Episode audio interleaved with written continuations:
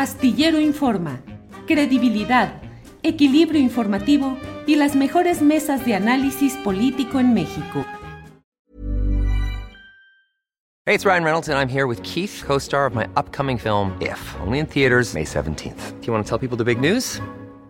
All right, I'll do it. Sign up now and you'll get unlimited for $15 a month in six months of Paramount Plus Essential Plan on us. Mintmobile.com slash switch. Upfront payment of $45 equivalent to $15 per month. Unlimited over 40 gigabytes per month. Face lower speeds. Videos at 480p. Active Mint customers by 531.24 get six months of Paramount Plus Essential Plan. Auto renews after six months. Offer ends May 31st, 2024. Separate Paramount Plus registration required. Terms and conditions apply if rated PG. I'm Sandra, and I'm just the professional your small business was looking for. But you didn't hire me because you didn't use LinkedIn jobs. LinkedIn has professionals you can't find anywhere else, including those who aren't actively looking for a new job but might be open to the perfect role, like me.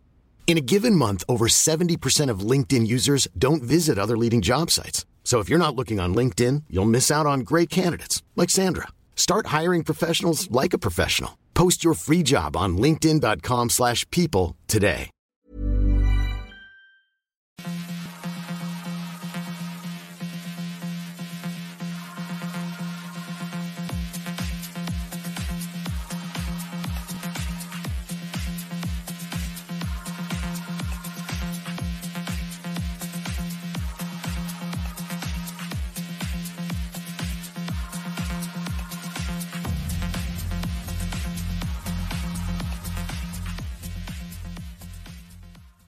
La una de la tarde, la una de la tarde en punto y ya estamos aquí en Astillero Informa. Gracias por acompañarnos en este jueves 12 de mayo de 2022. Tenemos mucha información, tenemos el análisis de los asuntos relevantes del día y vamos a compartir con ustedes, desde luego, nuestra mesa de seguridad hoy con Guadalupe Correa Cabrera, con Ricardo Ravelo y con Víctor Ronquillo, los tres participantes en nuestra mesa de seguridad. Usted sabe que ahí abordamos los temas más complicados de seguridad pública, seguridad nacional, los asuntos esos que no, no voy ni a mencionar ahorita antes de que nos desmoneticen tan temprano, pero que constituyen parte de lo que sucede en nuestro país. Eh, esos elementos, eh, pues que forman parte de una agenda importante y definitoria de lo que sucede en nuestro país. La mesa de seguridad. Tendremos con Adriana Buentello el reporte de algunas de las noticias más relevantes. Hablaremos con el candidato de Morena a gobernar Tamaulipas, Américo Villarreal. ¿Cómo anda el asunto ahí con Francisco Javier García Cabeza de Vaca, el panista que dice que para todos tiene y que él va a meter orden y eh, denuncias y enfrentar todo lo que sea en este tramo final de una elección muy complicada? Bueno, pero para hablar de estos y otros temas, hoy tenemos a un invitado de lujo, un invitado especial. Me da mucho gusto en este programa. Eh, un segundito, Sebastián, déjame ver. Eh, ya está por ahí, José Hernández. Pepe, buenas tardes. Pepe Hernández, ¿nos escuchas?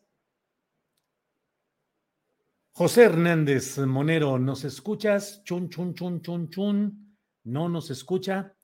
Bueno, Vamos a salir un poquito de cuadro y vamos a ver qué es lo que sucede con el monero José Hernández, caricaturista, usted lo sabe, del chamuco y de eh, la jornada.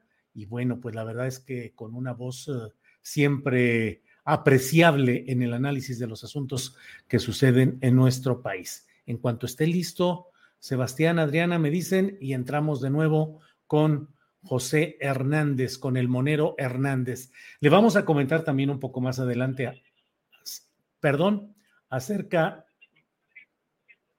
no le escucho, pero bueno, eh, vamos, a, vamos a hablar un poquito más adelante acerca de eh, pues eh, la situación de la cumbre de las Américas, la postura del presidente de México, qué implica, qué significa, hasta dónde puede llegar esto yo estoy convencido de que le asiste la razón al presidente de México en este lance diplomático, pero bueno, usted sabe que hay reacciones, algunas de ellas muy eh, eh, preocupadas por el hecho de que la postura del presidente de México pueda significar reacciones adversas de parte de eh, Estados Unidos. Bien, ya está por ahí José Hernández. Pepe, buenas tardes. Hola, ¿qué tal? ¿Me oyes? Sí, sí, ya te escucho perfectamente bien. Perfecto. ¿Cómo estás? Muy bien. No sé qué estabas diciendo, pero estoy de acuerdo en lo último que escuché. Estaba, diciendo yo que tú eras un gran caricaturista y que eras un extraordinario opinante, pero si quieres lo borramos ahorita eso y decimos que no.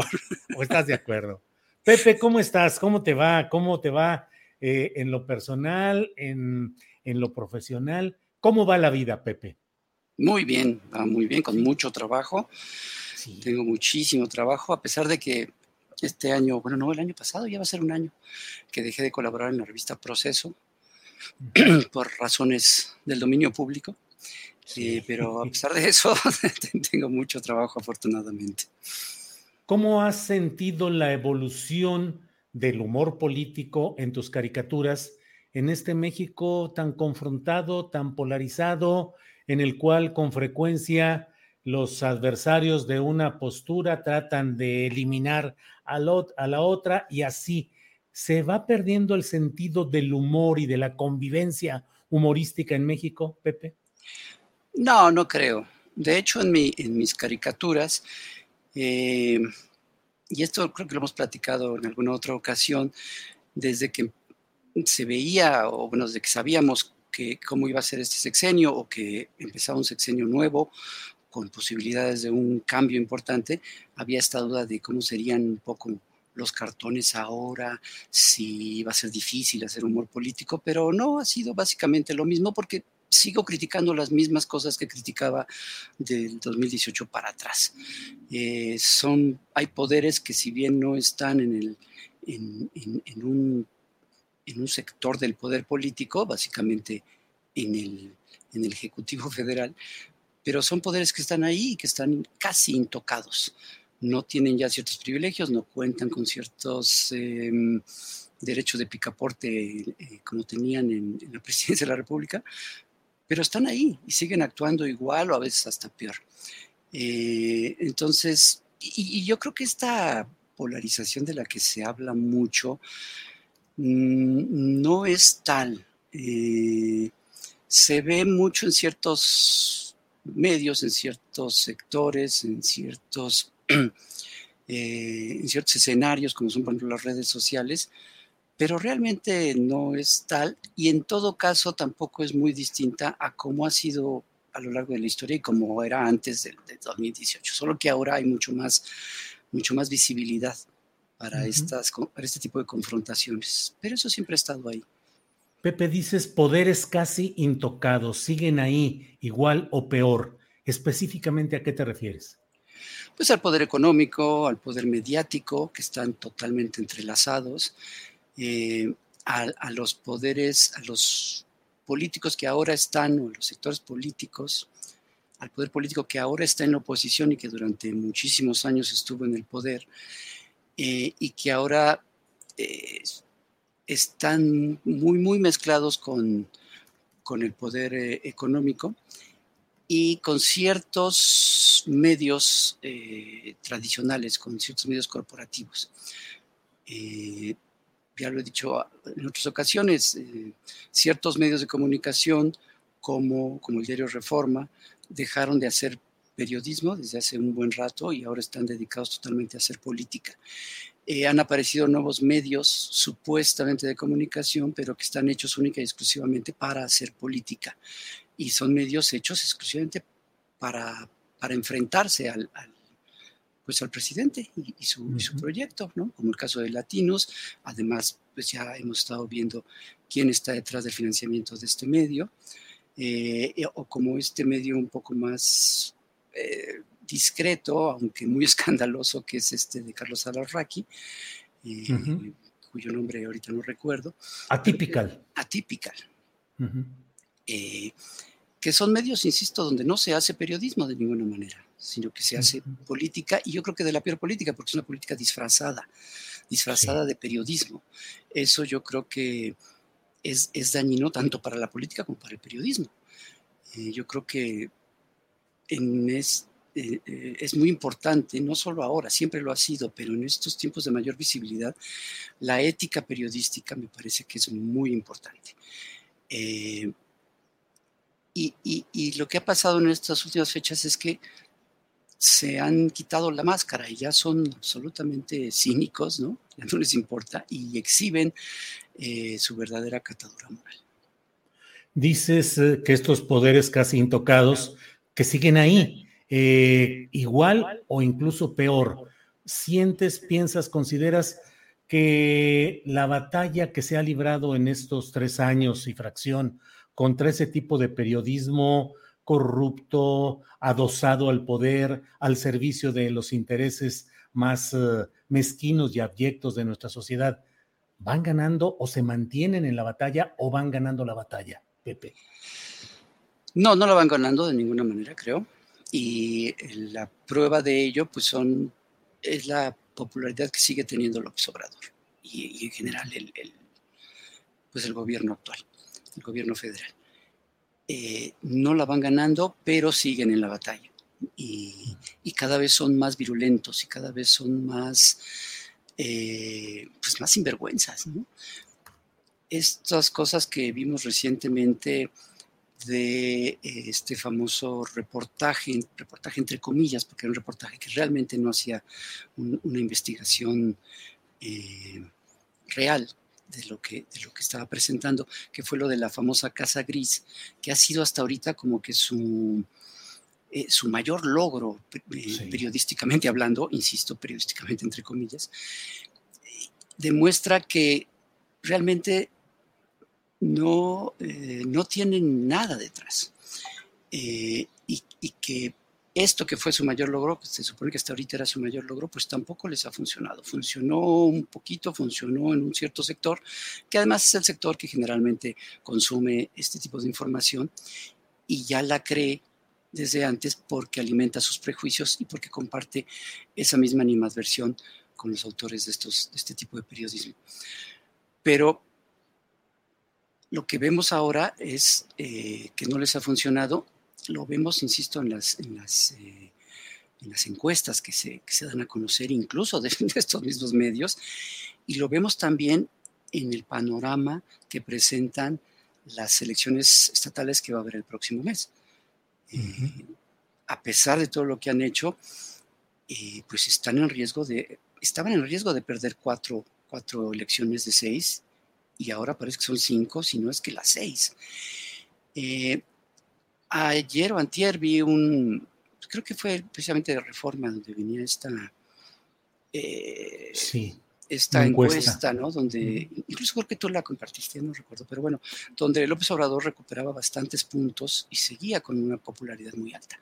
Esos números por sí mismos ya son, ya son importantes y ya llaman la atención, pero yo creo que lo realmente importante de esto, la, la nota no es que tenga esos números, la nota es que tenga esos números después o entre, enfrente, enfrentando una campaña eh, de todos los días que lleva tres años, si no es que muchísimos más, pero una campaña de todos los medios corporativos, todos uh -huh. en contra, golpeando sí. todos los días. Eso es lo importante, eso es lo que, lo que sorprende, que a pesar de todo esto, o sea, anteriores presidentes tenían números iguales o incluso menores, pero con todos los medios trabajando para, para uh -huh. ellos, con todos los medios a su favor. Este presidente tiene esos números, que son superiores incluso, pero con todos los medios corporativos en contra. Eso es lo que los tiene pues desesperados y eso es lo que demuestra que, que si bien siguen la pelea, porque además no van a renunciar tan fácilmente a ella, pero no la están ganando de ninguna manera.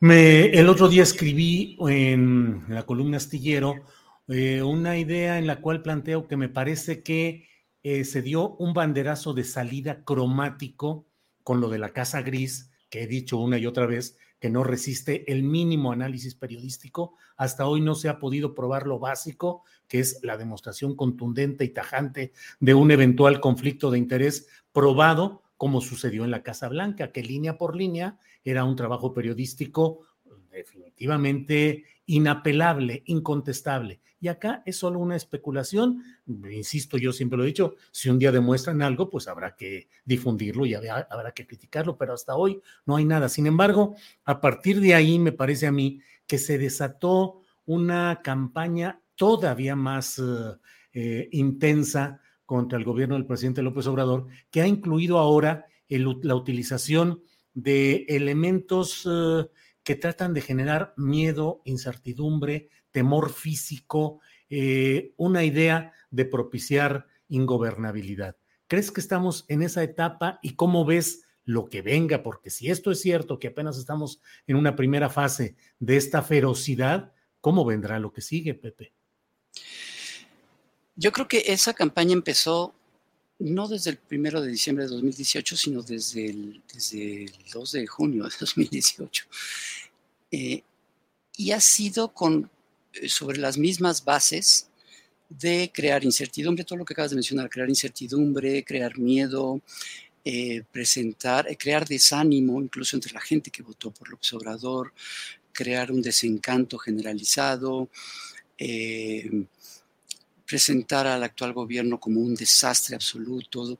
Incluso usan estas frases, todos, los, todos estos bots en Twitter, bots o troles o lo que sean, pero todos estos, todas estas cuentas que nos atacan, y digo nos atacan porque tanto a ti como a mí nos va como en feria todos los días en Twitter, incluso utilizan las mismas frases, ¿no? Y que es un desastre, el país en llamas, el país está desangrando, no, no podemos estar. Pero todo esto ha estado siempre presente en esta campaña desde hace más de tres años.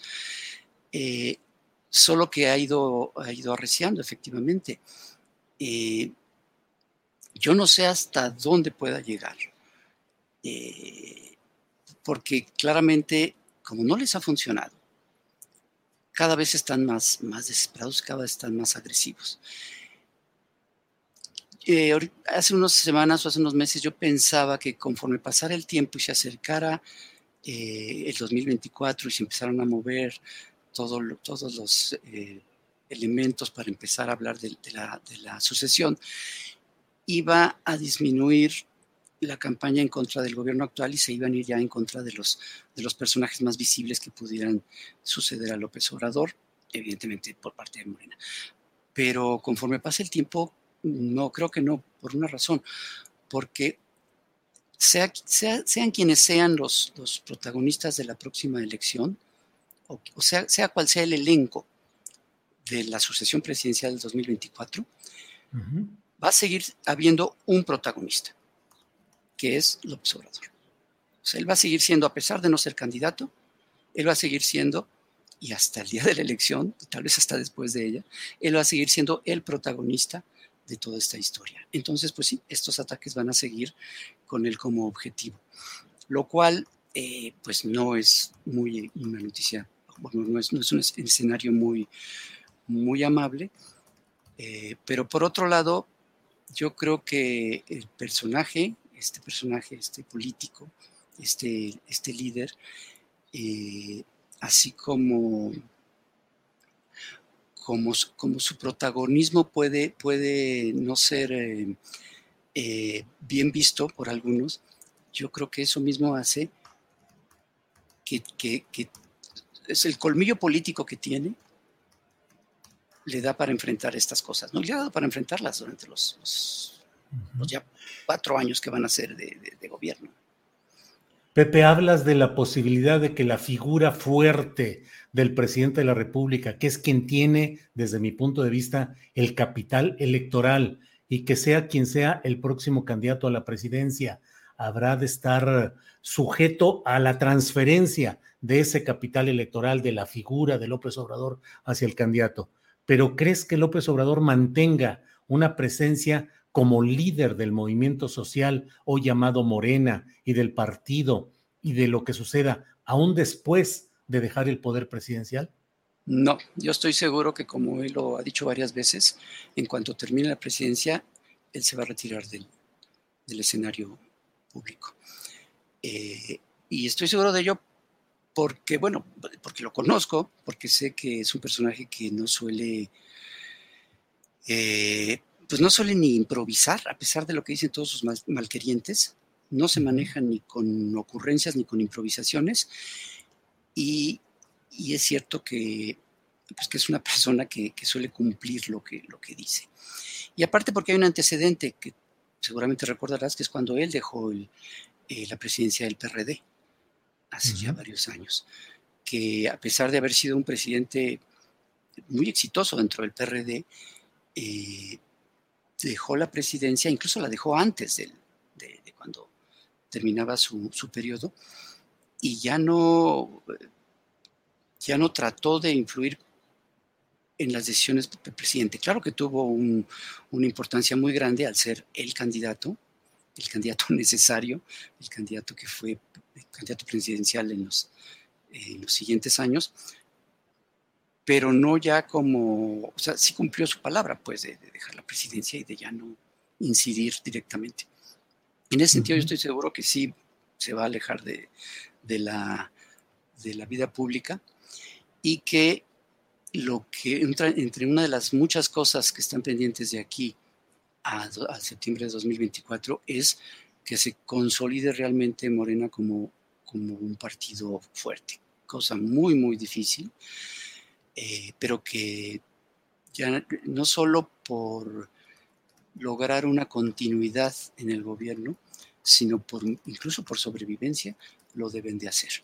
En el 2024 vamos a enfrentar como lo hemos enfrentado durante décadas, dos proyectos, como bien dice el observador, contrarios y contrapuestos, diferentes y contrapuestos.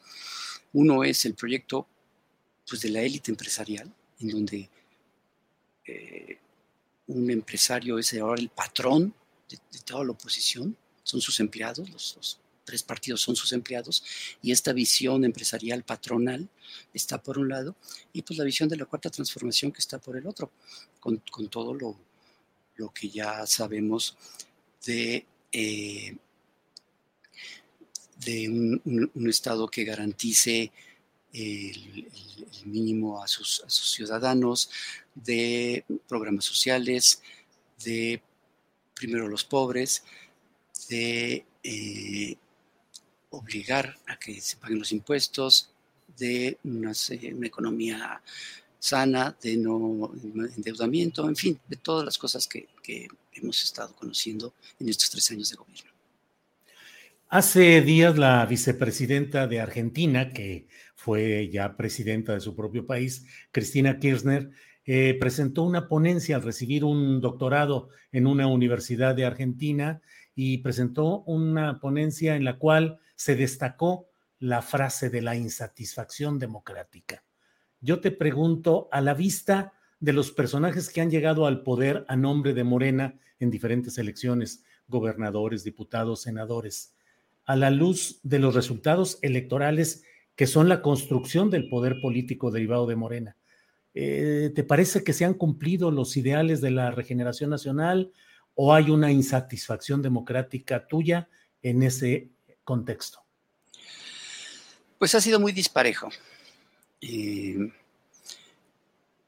además, pues no, era obvio, no, puede ser que un, partido que no, que a pesar de, haber llegado al poder presidencial, a pesar de tener mayoría en, la Cámara, a pesar de, ya contar con, bastantes gubernaturas y con una perspectiva de casi dominar el, panorama eh, en todos los estados, eh, sigue siendo un partido que no acaba de cuajar, porque es un partido muy joven. Es, realmente lo que ha logrado Morena en tan poco tiempo es histórico. Ningún otro partido lo ha logrado, a excepción del PRI, pero ese no cuenta porque es un partido que nació en el poder.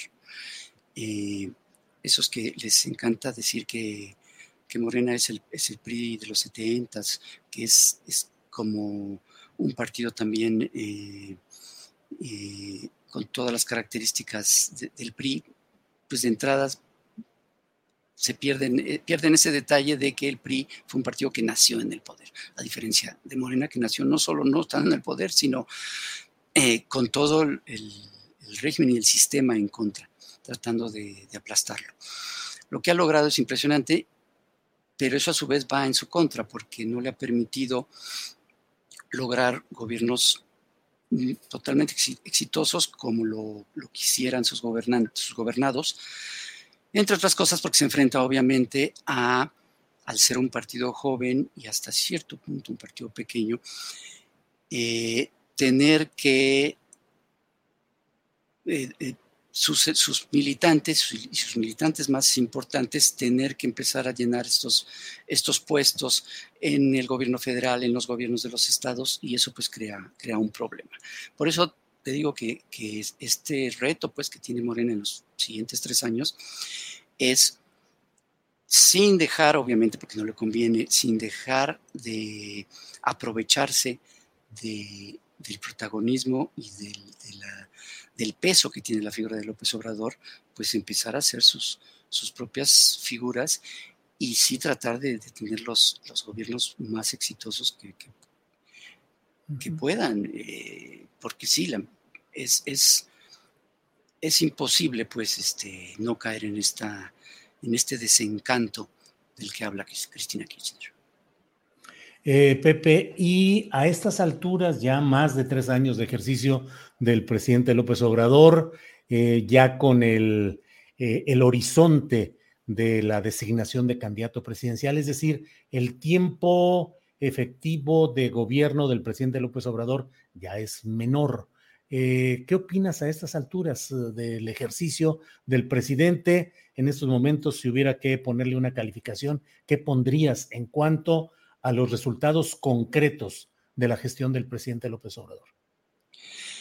Es muy difícil porque generalmente se suele comparar con gobiernos anteriores, pero yo siempre he pensado que, y lo pienso mucho al, leer los análisis que se hace en, los medios, las columnas de, varios analistas, que yo siempre he pensado que son unos analistas muy curiosos porque suelen no analizar las cosas, o incluso eh, el trabajo de algunos colegas caricaturistas, siento que cometen el error de analizar el gobierno de López Obrador eh, con la misma lógica de los gobiernos anteriores. Y yo creo que hacer esto es, un error. Eh, no se puede analizar el gobierno de López Obrador con la lógica del régimen que, hubo hasta el 2018. O que, si, quieres, no, hablamos del, régimen, porque es, un concepto mucho más eh, complejo, pero con las lógicas de antes. Tratar de analizar al Obrador presidente como se analizó a Peña Nieto presidente o a Felipe Calderón presidente o a Vicente Fox presidente es un error absoluto. Las lógicas son otras totalmente. Entonces, en ese sentido, también tratar de darle una calificación es difícil hacerlo porque se necesita un, marco de referencia. Y López Obrador está de alguna manera fuera de ese marco de referencia. Eh, yo creo que tenía muchísimos años, o de hecho yo no recuerdo este, ya no estoy tan joven, pero, pero no recuerdo haber tenido un presidente que fuera realmente un, líder, un líder nacional, un líder social. Eh, los últimos presidentes que tuvimos de, Salinas para acá, pues eran, eran meros gerentes eh, al servicio pues de los capitales nacionales e internacionales. No tenían absolutamente ningún, ningún em, ningún talento, ningún, no talento, ninguna autoridad, autoridad política que te da ser un líder que realmente representa al país. En este caso el observador sí lo es, con defectos, con todos los defectos que se les puedan encontrar, con virtudes, pero es realmente un líder nacional. Ya con eso, calificarlo con, un poco con, el referente o con el marco referencial de otras presidencias es difícil. Yo lo pondría, entonces no, no, no le pondría una calificación, pero sí diría, es una presidencia inédita, es una presidencia fuera totalmente de las lógicas anteriores de, eh, de presidentes al servicio de los intereses de un grupo muy menor sino que es un presidente, un presidente que por lo menos trata, no solo en el discurso, sino en los hechos, de presentar, de representar eh, el interés de las mayorías. En ese sentido, por eso, repito, es una presidencia inédita. Pues muchas gracias, Pepe, por esta oportunidad de platicar y de ahondar y de analizar todo lo que está sucediendo. Ya sabes que en el chat está unos a favor, otros en contra. Los adjetivos y los calificativos van de un extremo al otro. ¿Cómo sobrellevas los señalamientos de quienes dicen que tu opinión y tu conducta y tu trazo eh, están al servicio del poder actual, Pepe? Pues eh, lo que te decía al principio, eh, yo sigo criticando lo mismo que criticaba antes del 2018. Nadie va a poder presentarme un cartón, uno solo, en donde me contradiga con lo que he sostenido desde que empecé a hacer caricatura política en el año 1994. Eh, sigo eh, criticando lo mismo, sigo defendiendo las mismas convicciones desde entonces hasta ahora. Eh, entonces, en ese sentido, pues yo no veo ninguna incongruencia.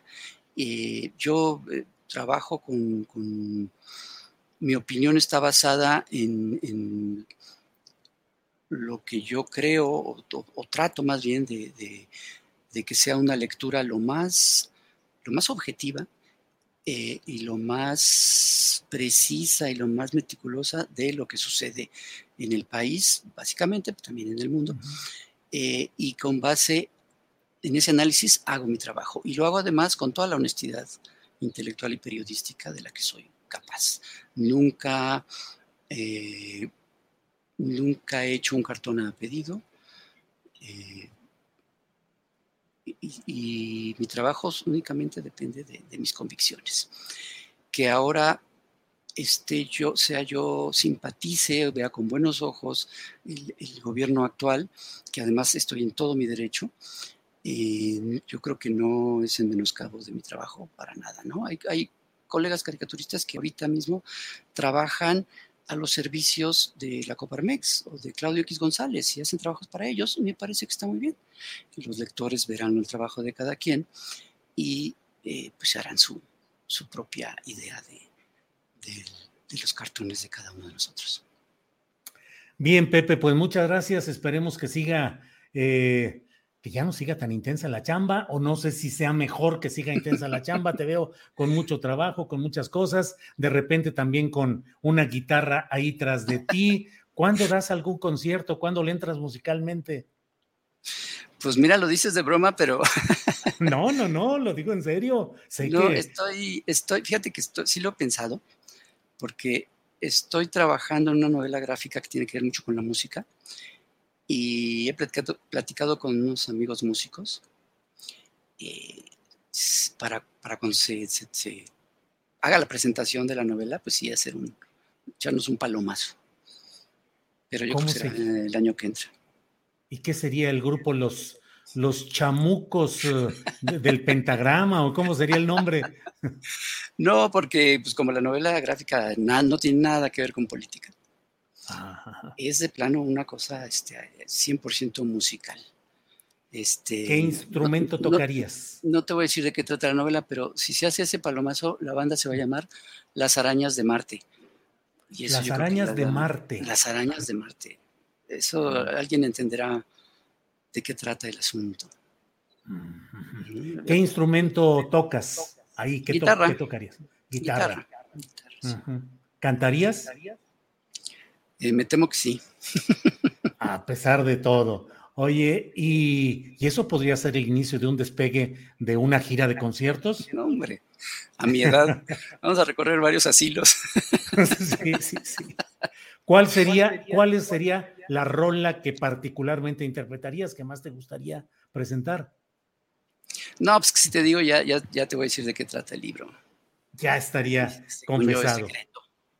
De hecho, con lo de las arañas de Marte ya te dije todo, pero se me hace que tú no eres muy fan de, ese. De, ese, de, las arañas marcianas. bueno, pues vamos a ver. Muy bien, pues muchas gracias, Pepe. Estamos en contacto. Eh, ya veremos eh, eh, qué sucede en la política, en la música y con las arañas de Marte. Ya estaremos, Pepe. Y siempre nos ponemos muy serios. Un día hay que platicar de otras cosas. Este, para cotorrear mejor, ¿no?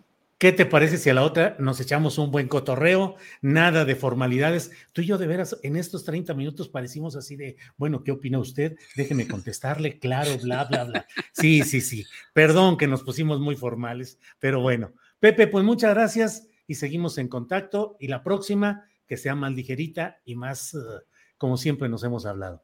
Gracias, Pepe. Muchas gracias a ti y saludos a todos. Hasta luego. Gracias. Bueno, pues ahí tiene usted esta entrevista con Pepe Hernández, el monero, que además nos da un adelanto de su próxima participación musical y de lo que habrá de realizar en eh, la presentación de una novela gráfica en la cual está participando, Las arañas de Marte. Eh, pues ya estoy aquí tratando de leer rápidamente de qué trata este asunto. Veo en el Confidencial, un diario español, científicos revelan el misterio de las arañas de Marte más de 20 años después. Son unos extraños alienígenas de un kilómetro de ancho que distan bastante de las que pueden verse en la Tierra. Eh, bueno, pues ya veremos. Bueno, pues estamos ya listos para avanzar con nuestra siguiente entrevista y está con nosotros ya el candidato de Morena a gobernar Tamaulipas, Américo Villarreal. Américo, buenas tardes. Muy buenas tardes, Julio. Mucho gusto en saludarte y agradecido por la oportunidad de estar en tu programa. Al contrario, Américo, muchas gracias por estar aquí con nosotros. Y bueno, entro en materia de volada porque las cosas son muy concretas. Américo, ¿cómo va esta advertencia del actual gobernador Francisco Javier García Cabeza de Vaca, quien ha anunciado que va con todo y que tendrá para todos y ha señalado incluso pues eh, que abrirá investigaciones eh, contra parte del equipo cercano a la candidatura de Américo Villarreal, eh, relacionándola con algunos aspectos de presunto crimen organizado. ¿Qué hay sobre esto, Américo? Pues mira, este, lamentamos mucho esta desafortunada postura por parte del gobernador.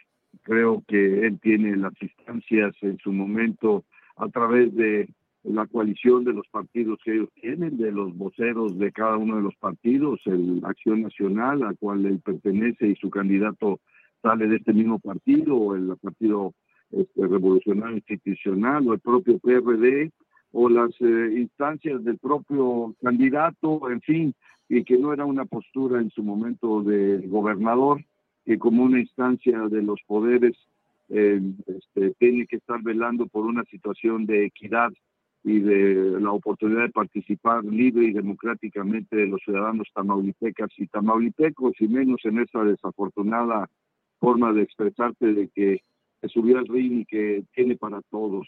Este, yo creo que esto obedece más que nada a una situación de que consistentemente las encuestas y la percepción social aquí es que está en pro de un cambio, de una eh, modificación del partido quien está en el poder y que eso no ha sido más que consecuencia de la forma de llevar una administración pública en los últimos cinco años y que no por una posición de esta naturaleza se va a cambiar la percepción pública y social en ese sentido y que pues este eh, lamentamos esta postura y que refleja pues lo que consistentemente te comento en las encuestas nos dan siempre por arriba de los 24 25 puntos ya de diferencia con el candidato de Acción Nacional.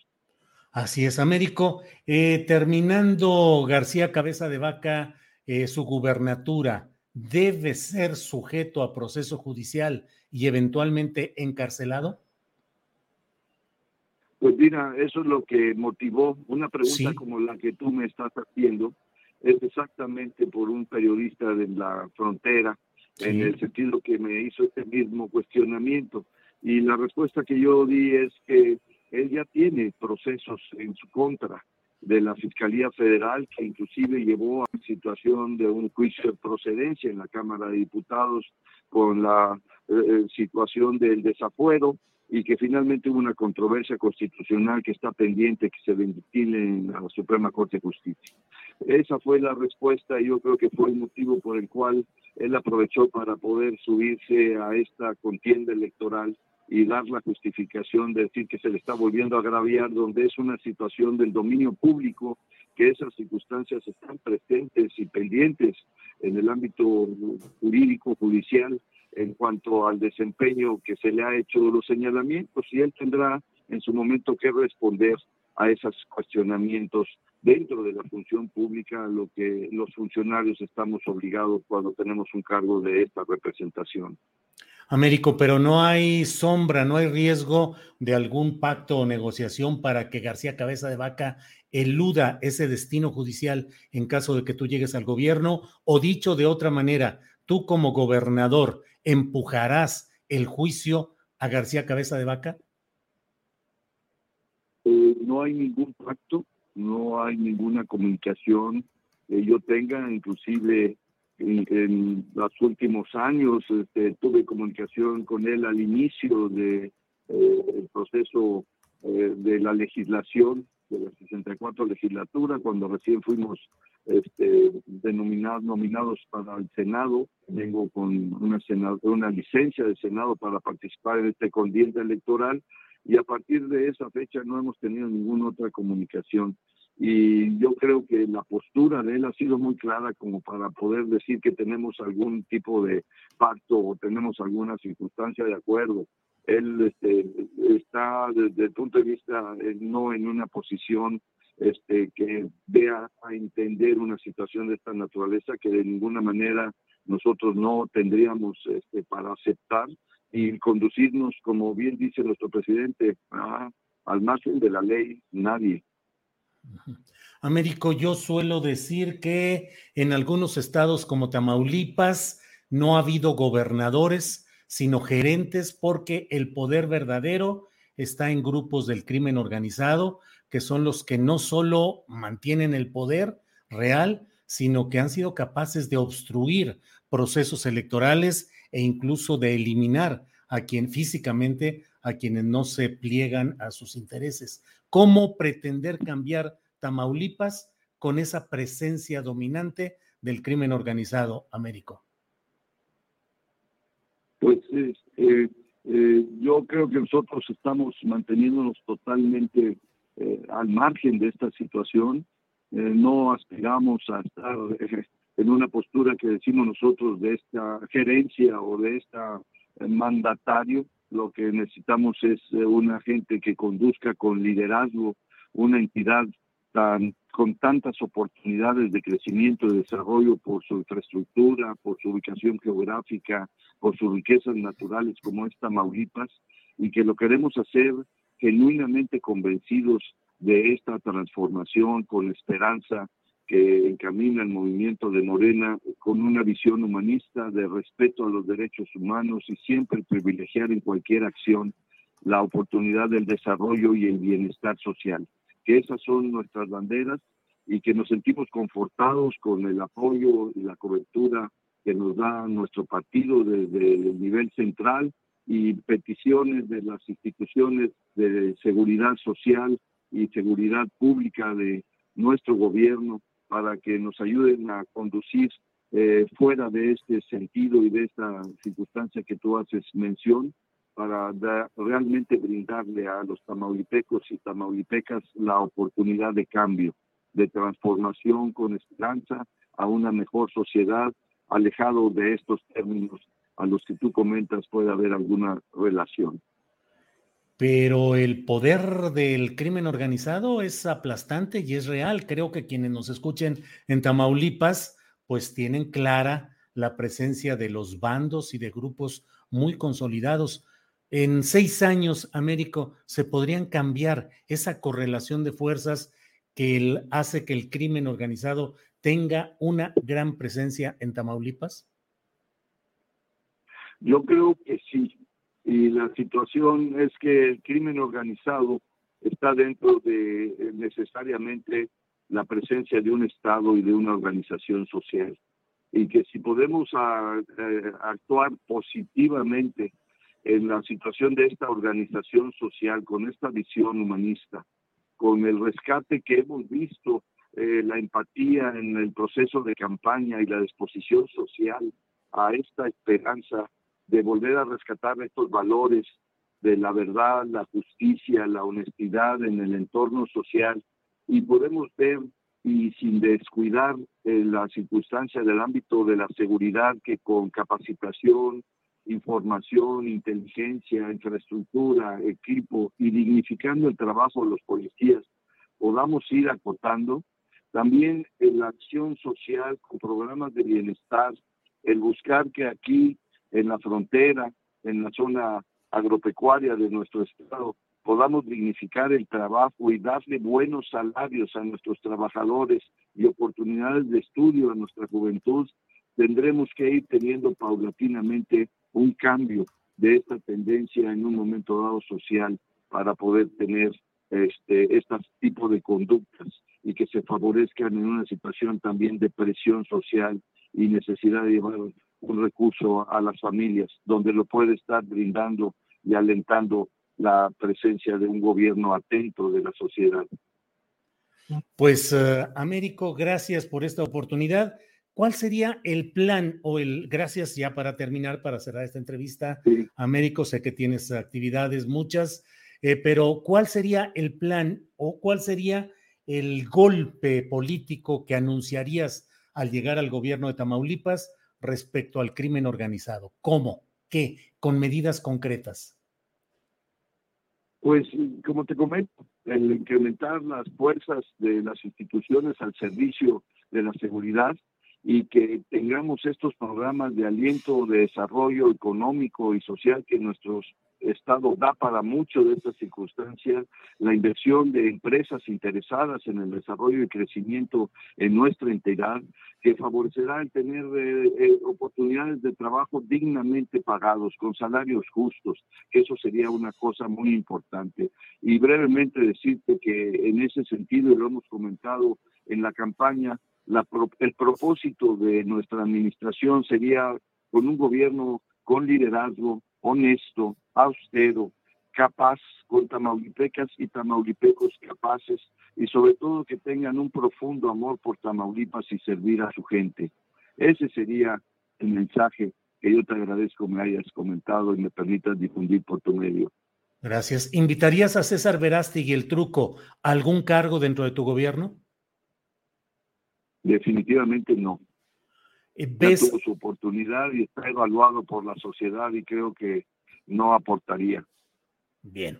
Américo, pues muchas gracias y seguimos atentos a lo que suceda en las elecciones y en la política de Tamaulipas. Gracias, Américo Villarreal. Muchas gracias. Atento de poder tener otra oportunidad de saludarte. Igualmente, gracias. Hasta luego. Ha sido Américo Villarreal, candidato al gobierno de Tamaulipas por la coalición de Morena, el Partido del Trabajo, el Partido Verde Ecologista de México.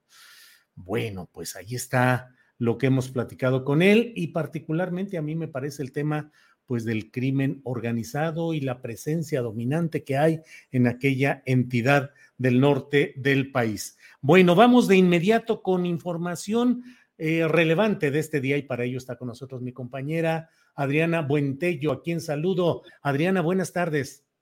¿Cómo estás, Julio? Muy buenas tardes. Saludos a todos los que nos están viendo en este jueves, ya casi viernes, y tenemos mucha información. Hoy en la conferencia mañanera, Julio, muchas reacciones importantes a todo lo que pues pasó también el día de ayer por la tarde. A ver, vamos empezando. Eh, tú tienes ahí el, el, los videos y la información. Si quieres, vamos desgranando lo que haya y lo vamos comentando, Adriana, por favor. Julio, pues fíjate, ayer estuvo circulando en redes sociales, hay material que no podemos poner en pantalla por tema de derechos de autor, de pronto hay, aunque son aparentemente videos ciudadanos, pues hay algunos medios que compran estos videos, así que para evitar riesgos, no podemos poner este video, pero ayer circuló mucho en redes sociales un video donde se ve presuntamente a la Guardia Nacional, es perseguida pues acorralada por miembros del crimen organizado y causó mucho revuelo este video y por supuesto muchas reacciones en redes sociales respecto a pues en qué país estamos viviendo. Y hoy el presidente eh, de la República habló de este eh, pues de este video de esta situación. Eh, dijo que pues en su gobierno se cuida tanto a los elementos de pues de la Guardia Nacional, del Ejército, a todos los elementos de las Fuerzas Armadas eh, y también pues, para evitar enfrentamientos, pero también a los integrantes de las bandas del crimen organizado, porque dijo que también son seres humanos. Julio, vamos a escuchar cómo dijo eso el presidente. Tanto la Secretaría de la Defensa como la Secretaría de Marina, la Guardia Nacional, tienen formación para evitar los enfrentamientos y que se use más la inteligencia que la fuerza. Porque antes era mátalos en caliente. Cuidamos a los elementos de las Fuerzas Armadas, de la defensa, de la Guardia Nacional, pero también cuidamos a los integrantes de las bandas son seres humanos. Esta es una política distinta, completamente distinta. Por eso lo de ayer, que muchos celebraban de que era el mundo al revés, pues para mí fue una actitud responsable. ¿Qué pasó después? Eso es lo que vamos a informar. ¿Por qué iban detrás de ellos, siguiéndolos? Porque no querían que se supiera que entraran a un sitio donde encontramos laboratorios inmediatamente después. Como ves, Julio, una actitud responsable por parte de las Fuerzas Armadas y también da a conocer pues lo que no decía obviamente este video, que posteriormente encontraron estos laboratorios. Sí, es un momento difícil porque evidentemente las Fuerzas Armadas pues están organizadas y preparadas para responder todo tipo de agresión. Su eh, criterio fundamental es enfrentar al enemigo y exterminarlo, no negociar ni, ni mucho menos eh, dejar que los correten. Sin embargo, en esta nueva etapa ha sido verdaderamente impresionante cómo las Fuerzas Armadas han resistido, han evitado lo que de otra manera serían pues enfrentamientos muy cruentos, muy eh, masacres que podrían darse en este tipo de enfrentamientos. La discusión fuerte está ahí. Los segmentos contrarios a López Obrador dicen no puede permitirse que delincuentes o civiles persigan o acosen a las Fuerzas Armadas y el presidente dice tenemos que cuidar también a los miembros de las bandas porque son seres humanos. En ese debate y en esa discusión está México actualmente, Adriana Buentello. Julio, esta no es la primera vez que menciona esto el presidente. Recordamos en 2020 que el presidente también dijo que los delincuentes también son seres humanos y que merecen nuestro respeto. También le valió críticas, por supuesto, en, ese entonces. Y aquí hay varios puntos interesantes, porque Julio, por un lado vemos a un presidente que busca destacar su lado humanista y el lado humanista de su gobierno, pero lamentablemente con pocos, si no es que nulos resultados en avances en temas de inseguridad y quizá pues una estrategia que plantea, eh, sobre todo dadas las circunstancias en las que principalmente Felipe Calderón dejó al país, pues de ir a las raíces del problema, pero quizá, Julio, podrían pasar décadas para ver resultados concretos en ese tema. Y si tomando en cuenta que si no hay una, si hay una continuidad en esa visión y no se regresa a una guerra parecida a la que llevó a cabo eh, Felipe Calderón en su sexenio, pero también, Julio, por otro lado, cabe preguntarse si eh, pues el que en varias ocasiones haya dicho el presidente López Obrador que se debe de respetar también a los delincuentes, que sí entendemos, por supuesto, que son personas, eh, si no se les alienta sino de alguna manera también incluso se sienten protegidos para seguir operando impunamente y también eso contrasta con el uso de la fuerza en algunos casos que ya ha sido, eh, pues, aunque no quizá podamos comparar con otros sexenios, pero sí en el caso, por ejemplo, de en contra de civiles, como en el caso de Guanajuato y de Ángel Yael, que también pues es una situación pues, muy, muy lamentable. Y en suma, eh, tenemos también un panorama mediático que ya lo hemos mencionado también aquí en otras ocasiones, que no le dieron cobertura a la mayoría de los medios hegemónicos, como bien también decía Monero Hernández, ahí coincido con él en esa parte en la que, por ejemplo, en, los sexenios pasados no vimos esta cobertura, por se, se pasmó un poquito ahí. sí, perdón. ¿Me escuchas? Se suspendió. Sí, sí. Diez segunditos se, se, se suspendió, se pasmó la transmisión antes de que dijeras mundial. Ah, bueno, antes de que fueran estos eventos o estas manifestaciones, como en el caso de Ayotzinapa Mundiales, la mayoría de los medios tradicionales, incluyendo, porque muchos tenemos esa experiencia, que no nos dejaban cubrir o no nos dejaban tocar ciertos temas o con ciertos ángulos que no afectaran la imagen del presidente. Todo lo que fue Tlatlaya, por ejemplo, todo lo que fue San Fernando, lo que fue, bueno, eso fue en otro sexenio, pero bueno, también lo que fue este, Apatzingán, en el caso del sexenio de Peña Nieto, que gravísimo que además del acoso a periodistas y de la agresión contra periodistas, muy difícil publicar estos reportajes que fueron muchas veces sacados a través de diferentes eh, alianzas. Muchos periodistas fueron eh, despedidos también de algunos medios. Así que es un poco, hay que sobredimensionar que lo que está también sucediendo en estos momentos en algunos medios es quizá comparar el, el sexenio del presidente López Obrador con otros sexenios para hacerlo además ver exponenciar todos estos hechos que están sucediendo para hacer ver a este gobierno como si fuera peor, más sangriento que los anteriores, cuando quienes hemos cubierto, quienes hemos dado seguimiento a estos temas, sabemos que no es así, que si bien no está bien lo que está sucediendo y que pues también tiene un origen, pues tampoco podemos comparar y, pensar realmente con este discurso también facilón de algunos medios de que estamos viviendo el peor de los sexenios y el más sangriento porque pues a muchos nos, nos, costó mucho trabajo cubrir eh, y divulgar todo, la, todo lo que sucedía en otros sexenios. Julio, ¿cómo ves? Sí, así es.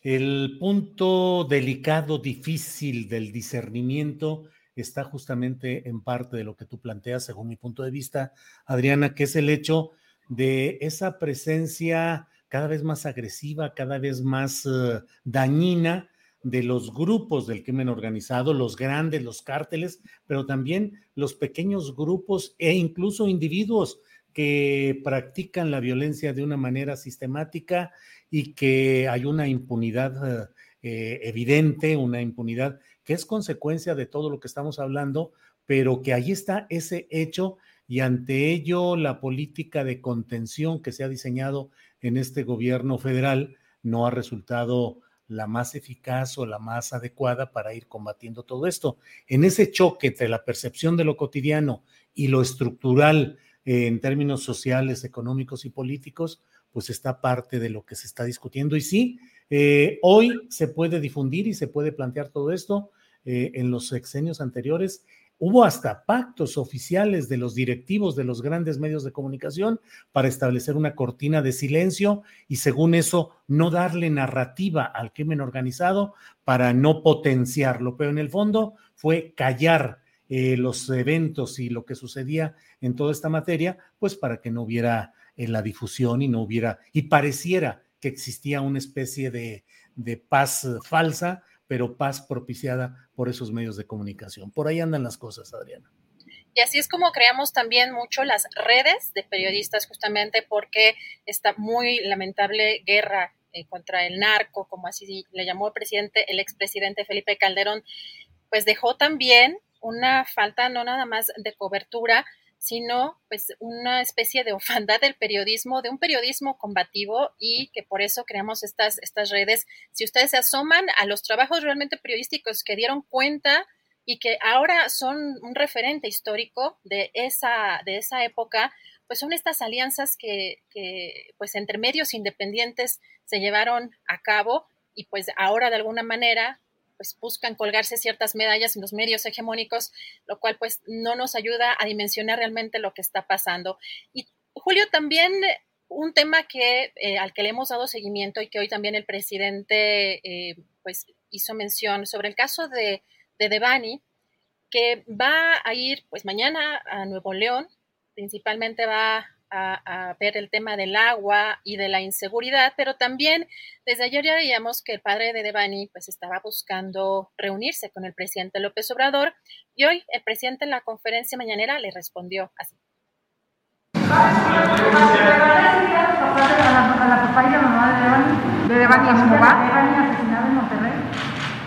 ¿Mañana? No, no sé si han pedido. Públicamente. Ah, lo hicieron públicamente. Sí, sí, sí, este, van allá a la reunión con mucho gusto, con mucho gusto los recibimos. Pues con mucho gusto van a recibir. Esperemos que haya algún tipo de avance. Hemos visto que está eh, pues muy complicada la situación política y social en Nuevo León creo que va a ser una buena noticia para el Estado que haya una eh, visita en la que se explique más ampliamente o incluso que se tenga el punto de vista del propio presidente de lo que está sucediendo allá, dado que está muy politizado y desafortunadamente eh, pues este tema de eh, pues los, las desapariciones, la violencia de género y pues los posibles feminicidios de mujeres en, en Nuevo León, Julio. Pues sí, ojalá haya esta presencia y esta audiencia que ya está comprometiéndose el presidente de la República a darla eh, al padre de Devani. Pero bueno, pues va a ser muy interesante, Adriana, la presencia del presidente de México en una situación en la cual hay un desgaste y una, eh, pues están siendo descobijados, digamos, por estos dos casos de Devani y de Yolanda Martínez, el gobernador formal Samuel García y su compañera cogobernadora Mariana eh, Rodríguez, que por cierto, pues la he visto con poca presencia ruidosa o escandalosa en, estas, en estos días, en estas horas, eh, como que percibe que las cosas están complicadas y no es el momento para tanta frivolidad. Veremos qué es lo que sucede en esta visita del presidente de México a la siempre complicada plaza política de Nuevo León, particularmente del área metropolitana de Monterrey, Adriana. Así es, y aquí es importante también mencionar que quienes han empujado las investigaciones en estos casos son los propios padres, los propios familiares de las autoridades. Como bien ayer eh, mencionábamos, la postura del propio fiscal de desestimar lo que está sucediendo en Nuevo León y como pues la mayor parte de estas actitudes de autoridades que revictimizan, que señalan pues que se van con el novio, que eh, las mujeres que desaparecen tienen problemas familiares, tienen depresión, tienen, es muy, muy fácil eh, pues asumir una postura eh, misógina y machista como esa. Y creo que aquí lo importante es que quienes empujaron estas investigaciones y que incluso hoy se dio a conocer que hay más grabaciones en, en el caso del hotel donde se encontró cerca el cuerpo de Devani, pues creo que ahí hay una, un tema que la sociedad está buscando justamente denunciar, así que ah, en el caso de Samuel García como en el caso de eh, Mariana, pues se les acabó quizás su fiestecita mediática, tiktokera. vamos a ver qué sigue en esta, en esta visita y vamos a estar muy atentos de lo que surja eh, en información, porque seguramente pues va a haber ahí quizá un, un jalón de orejas a ver qué tal eh, pues esta gira el día de mañana, Julio. Muy bien, pues bueno, vamos a seguir adelante con nuestro eh, programa y bueno, creo que vamos a tener un comercialito y luego vamos a la mesa de seguridad, Adriana. Así es, y regresamos más tarde y regresamos con la Así es, así es, así es. Gracias, Adriana. Gracias. Con motivo de los 50 años del estreno de la obra maestra de Francis Ford Coppola, Cinelab presenta un curso que no podrás rechazar Análisis escena por escena de El Padrino. Informes al correo cinelabcursos y talleres gmail.com o por WhatsApp al número 5530 72 27 34. Habrá descuentos especiales para la comunidad asillada. Bueno, pues ahí está esa invitación. Eh, bueno, a quienes nos están siguiendo a través de Facebook, como cada jueves, les pedimos que se trasladen, que se cambien de frecuencia para que continúen con nosotros en YouTube eh, los jueves para dar paso a nuestra mesa de seguridad, donde con profesionalismo, con seriedad y con profundidad se tocan temas delicados, sin sensacionalismo, sin amarillismo, sin concesiones a lo escandaloso, pero siempre hay este eh, prurito con Facebook que es más... Eh, restrictivo en estos temas. Entonces pedimos que pasen quienes estén viéndonos por Facebook, que pasen a YouTube y continuamos con nuestra mesa de seguridad. Bien, pues estamos ya, son las dos de la tarde con dos minutos y es el momento ideal para que entremos en nuestra mesa de seguridad de este jueves 12 de mayo. Así es que bienvenidos mis compañeros, Guadalupe Correa Cabrera, que ya está por ahí. Buenas tardes, Guadalupe. Muy buenas tardes, Julio. Eh, como siempre, muy contenta de estar con ustedes. Un gran saludo a Ricardo, a ti y este y bueno, ¿dónde está nuestro nuestro colega Víctor? Debe andar, por, debe estar por llegar Víctor Ronquillo. Vamos a empezar sin él, pero seguro se integra en unos segunditos. Ricardo Ravelo, buenas tardes. Hola Julio, buenas tardes. Eh, es un gusto saludarte. Eh, gracias por la invitación nuevamente. Saludo a Guadalupe y también al público que nos está siguiendo a partir de ahora. Gracias, gracias Ricardo. Guadalupe, antes de entrar en toda la materia de nuestro programa, déjame preguntarte y felicitarte porque he leído de que en la universidad eh, en la George Mason University, donde tú das clase, has pasado a ser full professor. ¿Qué implica, qué significa esto, Guadalupe? Ay, muchísimas gracias, Julio, este, que, te, que te hayas dado cuenta de eso. Sí, este, ha sido un, camino muy largo, es el último estado de los profesores en los Estados Unidos. Este, después de que uno tiene un, bueno, entra a la carrera, es una carrera de tenure track, es una carrera para tener una posición definitiva en una universidad, entonces son algunos años en los que tú tienes que producir y luego te hacen associate professor. Entonces ya tienes un tenure, una plaza de tiempo completo. Es difícil que te puedan despedir a menos de que obviamente hagas algo muy, muy, muy malo, pero tienes que seguir produciendo y entonces pues la última etapa es, ser full professor, que es ya un profesor completo, ¿no? Que se llama profesor completo ya con tenure desde que eras associate professor y bueno, este, pues me promovieron hace algunos días. Este fue un proceso difícil porque pues es muy difícil, tienen que estar publicando, sacando grants, este, muchas cosas que tienes que hacer, em, asesorar a alumnos de doctorado y de maestría y todo, y es un proceso larguísimo, pero afortunadamente todo salió muy bien. Más Qué bueno. Gracias. Qué bueno, Guadalupe. Ahora sí disculpa la ignorancia en estos temas, pero exactamente qué haces tú en la universidad? ¿Das clases de qué materias? Eh, ¿Asesoras investigaciones de grupos o de estudiantes en qué materias? ¿Cuál es exactamente la actividad que realizas ahí?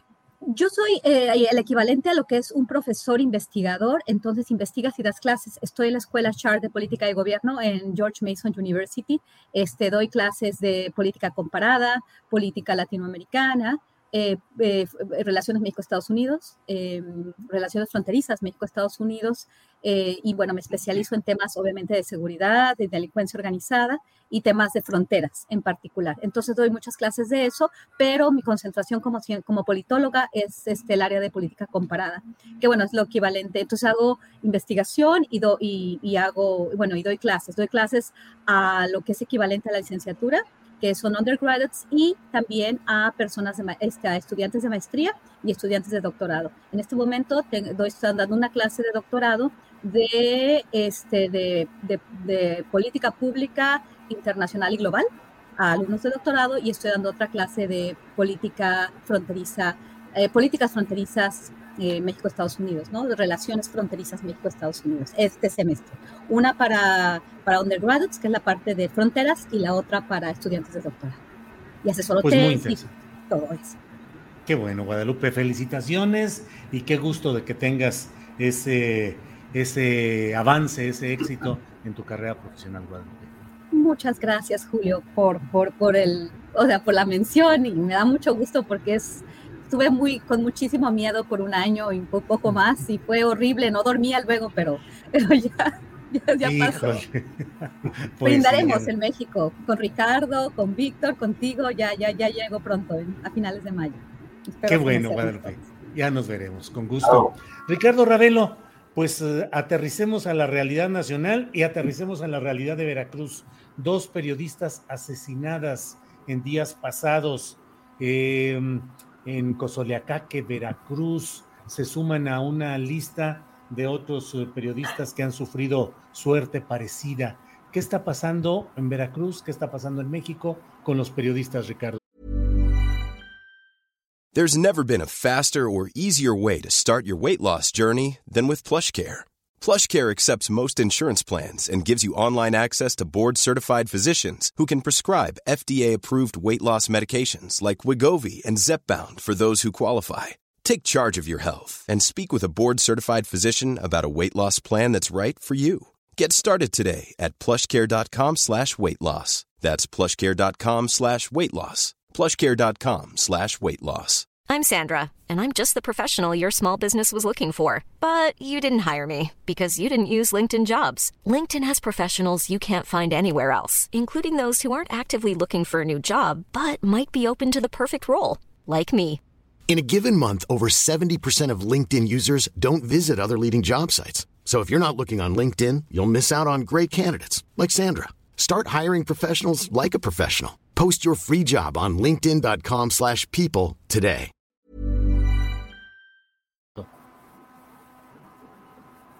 Bueno, Julio, eh, en realidad pues es, muy lamentable que esto que ocurrió otra vez en Veracruz, o sea, se levantó mucha, mucha este, efervescencia eh, por el crimen de estas dos periodistas, de Yesenia Molinero y Shelia García. En realidad, este, pues es parte de este grave problema de inseguridad pública este, que se vive en el país aunque en este caso en particular, bueno, ya la Fiscalía de Veracruz planteó, no sé con qué elementos de sustento, que pues hay por lo menos tres líneas de investigación que están siguiendo. Una es una posibilidad de la posibilidad de que pudieran haber estado, dice la Fiscalía, relacionadas con la delincuencia organizada.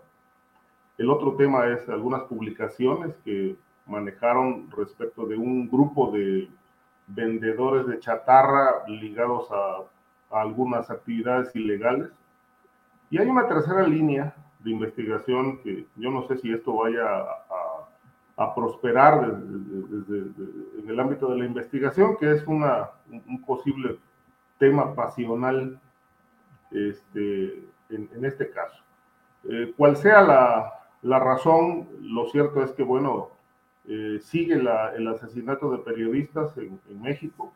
Veracruz, como sabemos, es una entidad que tiene un récord de periodistas asesinados desde el sexenio, finales del sexenio de Fidel Herrera Beltrán, todo el sexenio de, Javier Duarte, el bienio de Miguel Ángel Yunes, y estos tres años y pico que lleva Huitlagua García Jiménez, este, bueno, se han sumado aproximadamente 30 comunicadores en algo así como serían 12, 14, 17 años, más o menos, de violencia en el estado de Veracruz en particular contra periodistas. Eh, este tema de la presunta vinculación de periodistas con el crimen eh, no es nada nuevo, este, incluso en el sexenio de Javier Duarte, pues quisieron, digamos, eh, sacudirse un poco la responsabilidad eh, como gobierno, diciendo que los periodistas estaban eh, vinculados al crimen organizado, que servían a los intereses mafiosos. Pero bueno, esto no llegó a aprobarse del todo, por lo menos no en, los más de 20 casos que ya había entonces. Yo publiqué, de hecho, un libro al respecto con las historias de cómo fueron asesinados los periodistas y en realidad, pues, algunos fueron señalados de que estaban metidos con los Zetas y que servían a estos intereses. En realidad, pues, nunca, nunca se pudo acreditar si esta probable vinculación eh, fue voluntaria o fue forzada. Y ahí están la mayor parte de los casos impunes, porque los que atrajo la, fiscal, la PGR, ahora Fiscalía General de la República, pues siguen sin esclarecerse, ¿no? Entre otros, por ejemplo, el de la periodista Regina Martínez, que era corresponsal de, proceso, que ya este, se cumplieron 10 años de su asesinato y pues en este momento todavía no hay un, responsable intelectual, aunque hay varios nombres señalados ahí, eh, gente del gobierno de entonces, de, de Javier Duarte, que habrían estado vinculados a, a temas de delincuencia organizada que se sintieron molestos por las publicaciones que ella había hecho sobre estos nexos. Lamentablemente sigue la impunidad y tras la impunidad siguen las matanzas. Yo creo que ante la falta de una oposición política real, el periodismo crítico se está, se está convirtiendo en un, en un contrapeso del poder político con las denuncias, con las revelaciones, con todo el trabajo periodístico que se ha hecho. Y como consecuencia de ello, es un punto de vista muy personal, como consecuencia de ello, la violencia se ha incrementado lamentablemente en perjuicio de los comunicadores. Creo yo que, que el periodismo hoy es, es, el, es el contrapeso real. Eh, ¿Por qué? Porque los periodistas realmente estamos eh, supliendo las tareas del Estado en las investigaciones más importantes que tienen que ver con la vinculación del poder político y la delincuencia organizada. De tal suerte que, bueno, es más fácil ordenar el asesinato de un periodista que investigar y encarcelar a los políticos que están ligados a la delincuencia. Gracias, Ricardo.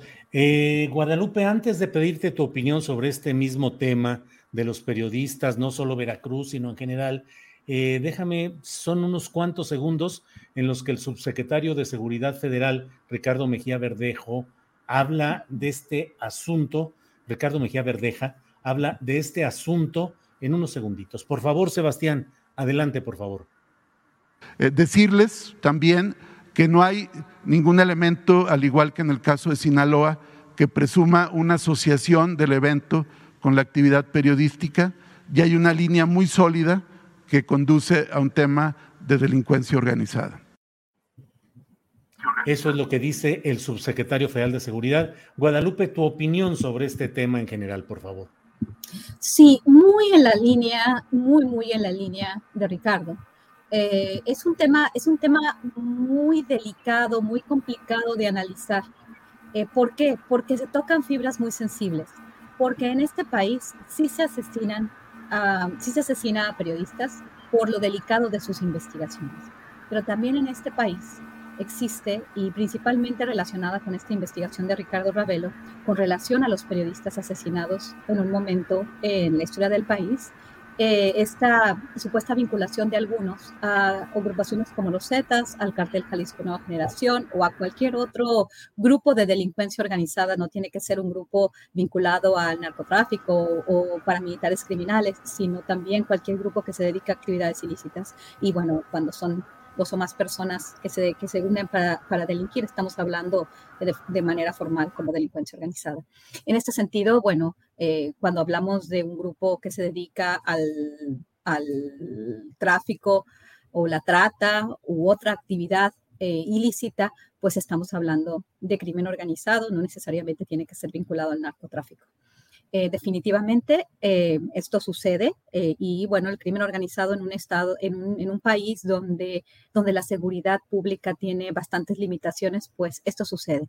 Pero también derivado de la investigación de muchos de nosotros, yo tuve la oportunidad de viajar al estado de Tamaulipas a hacer investigaciones en mi libro que hasta ahorita más importante sobre los Zetas, sobre el estado de Tamaulipas, pues también me pude dar cuenta, y desde el principio empecé más bien antes de, estudiar a los Zetas, hablar de los medios e entender los medios de, comunicación en el estado de Tamaulipas y la presencia de las redes sociales, la cobertura en redes sociales. He hecho varios artículos sobre ello eh, y cómo funciona el Twitter y cómo funciona eh, la comunicación por estas plataformas. Y bueno, es, es esta idea de plato plomo. Entonces, cuando hablas de la plata, también eh, se ha, este, y, en algunas ocasiones se ha de alguna forma vinculado a la actividad de algunos periodistas y su relación con la delincuencia organizada. Desafortunadamente, eh, también he visto, y esto pasó también durante la época de, Javier Duarte, el fiscal de atención eh, a, periodistas, que, bueno, se decía en ese momento, y el fiscal mismo del estado de Veracruz, en la época de, no, no, de, este, en la época de Duarte, en realidad él decía que la mayor parte de los periodistas que habían sido asesinados, porque era también, como ahora, una entidad donde los periodistas sufrían bastante este tipo de, atentados, de eventos. Y en ese momento el, fiscal y el fiscal de protección a periodistas, pues decían claramente que era porque la mayor parte de ellos estaban vinculados a la delincuencia organizada. Y así las autoridades eh, estatales, eh, locales, federales, se pueden lavar las manos, pueden argumentar que los mató una persona que no se conoce, un grupo, este, esta gran fantasma de lo que es la delincuencia organizada o el narcotráfico, y así se lavan las manos.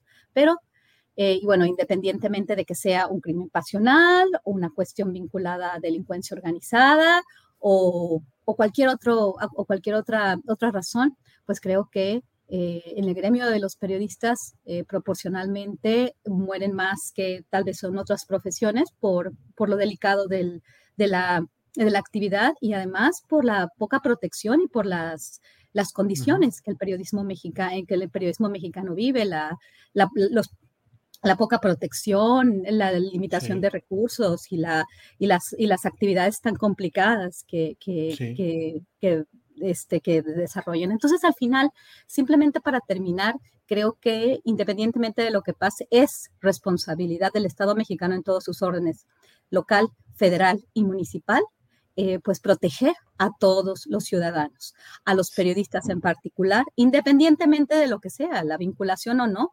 eh, se, tiene que hacer una investigación eh, muy clara y no solamente dar estas cosas por hecho. Creo que es un tema muy, muy delicado que tenemos que seguir investigando. Pero por otro lado, ya, ya para terminar, también la utilización de estos crímenes muy desafortunados por parte de una oposición, de una oposición mezquina, de una oposición que no da resultados, que nunca, que no ha dado resultados, que no dio resultados, que favoreció esta guerra contra las drogas, que la inició y que ellos mismos están señalando esto sin atar cabos y sin abonar a una discusión fructífera, una discusión productiva de cómo vamos a resolver esta cuestión. Por un lado, unos se lavan las manos, por el otro lado, otros atacan y bueno, también muchas veces vinculados a algunas ONGs que tienen patrocinio de gobiernos estadounidenses o de, otro, de, de, gobiernos extranjeros y también con una agenda, porque la agenda de los periodistas simbra a toda la opinión pública. Entonces hay varias agendas que se conjuntan, pero en la base, sí, los periodistas en México están en gran riesgo y hay que tener un debate serio y una investigación y hay que presionar a las autoridades para que se esclarezcan los motivos de estas acciones y darle protección a todos y cada uno de los comunicadores en este país. Gracias, Guadalupe. Eh, Ricardo Ravelo, dentro de pues este esquema que nos eh, comenta Guadalupe de esa utilización de las circunstancias trágicas en ciertos casos de periodismo y pues hay voces y hay tuiteos que resultan muy peculiares. Por ejemplo, en este caso concreto hablo sobre la aparición del embajador de Estados Unidos en México, Ken Salazar, señalando pues abiertamente la preocupación por los periodistas en México, que se vive una situación difícil, eh, la solidaridad, en fin, cuando evidentemente en Estados Unidos hay muchas cosas por las cuales podría expresar una mayor preocupación el propio embajador Ken Salazar y en particular podría investigar de dónde vienen las armas que utilizan muchos de los eh, elementos que exterminan a ciudadanos en general y a periodistas en particular. Pero ya me adelanté, Ricardo, ¿cuál es tu opinión sobre este papel, las declaraciones de Ken Salazar y la responsabilidad de Estados Unidos en cuanto a armas y narcotráfico? Sí, eh, bueno, Ken Salazar trae un protagonismo desde hace mucho tiempo. Cuando no aparece este, eh, presente ante la imagen de la Virgen de Guadalupe, este, a donde dice que va a rezar por que le vaya bien al continente, pues tuitea eh, lamentando eh, el asesinato de las periodistas en, en Cozoleacaque, Veracruz. Este, pero bueno, nada dice sobre lo que tú mencionas atinadamente, sobre el, el tráfico imparable de armas que siguen llegando a través de las fronteras, a través de las aduanas a México. Es decir, eh, no obstante la demanda que presentó el gobierno mexicano contra los armeros norteamericanos, pues bueno, es un problema que prevalece y creo que sí, sin duda, eh, tiene una fuerte incidencia en los altos niveles de violencia que se, que se viven en el país. Eh, lo que mencionaba Guadalupe me, llama la atención porque ahorita me, recuerdo un, antecedente, sobre todo de los periodistas veracruzanos. Eh, no son todos los casos, yo eso sí lo, lo, puedo sostener. Eh, en los expedientes que yo revisé de, estos son aproximadamente como 15 casos cuyas crónicas de muerte este, narré en un libro que se llama eh, Asesinato de Periodistas, Los Expedientes. Eh, en realidad, pues este, los documentos yo los obtuve de la, de la Fiscalía en, Veracruz y me puse a trabajar en ello y, y en realidad yo no encontré ninguna bueno, no en todos los casos, porque decían que, todos los periodistas los habían asesinado hasta ese momento por estar vinculados con los Zetas. A mí me, consta, digamos, de un caso, eh, porque este periodista, que por cierto fue compañero mío en la, universidad, en la Facultad de Periodismo en Veracruz, eh, fue compañero de salón y, él, después se, dedicó al periodismo allá en Veracruz, en una ocasión este, me llamó por teléfono este, diciéndome que eh, tenía un mensaje de los Zetas que querían hablar conmigo. Yo en aquel momento acababa de publicar un libro que se llama Crónicas de Sangre, que tenía que ver con los, las historias cruentas y criminales de los Zetas. Este periodista era amigo del jefe de plaza de los Zetas. Y entonces me, me, llamó por teléfono para pedirme que fuera yo a hablar con el jefe de plaza de los Zetas, porque ellos querían contactarme. Y obviamente yo me negué, dije, no tengo nada que hablar con los Zetas ni con ese señor. Este, si quiere lo podemos entrevistar, pero ¿para qué? ¿Para qué quiere hablar conmigo? No sé, dice, pero pues ven, ven y yo te llevo. Le digo, no, pues dile que si quiere una entrevista, pues con todo gusto yo voy y se la hago, pero que hable de cómo está la situación del crimen, etcétera.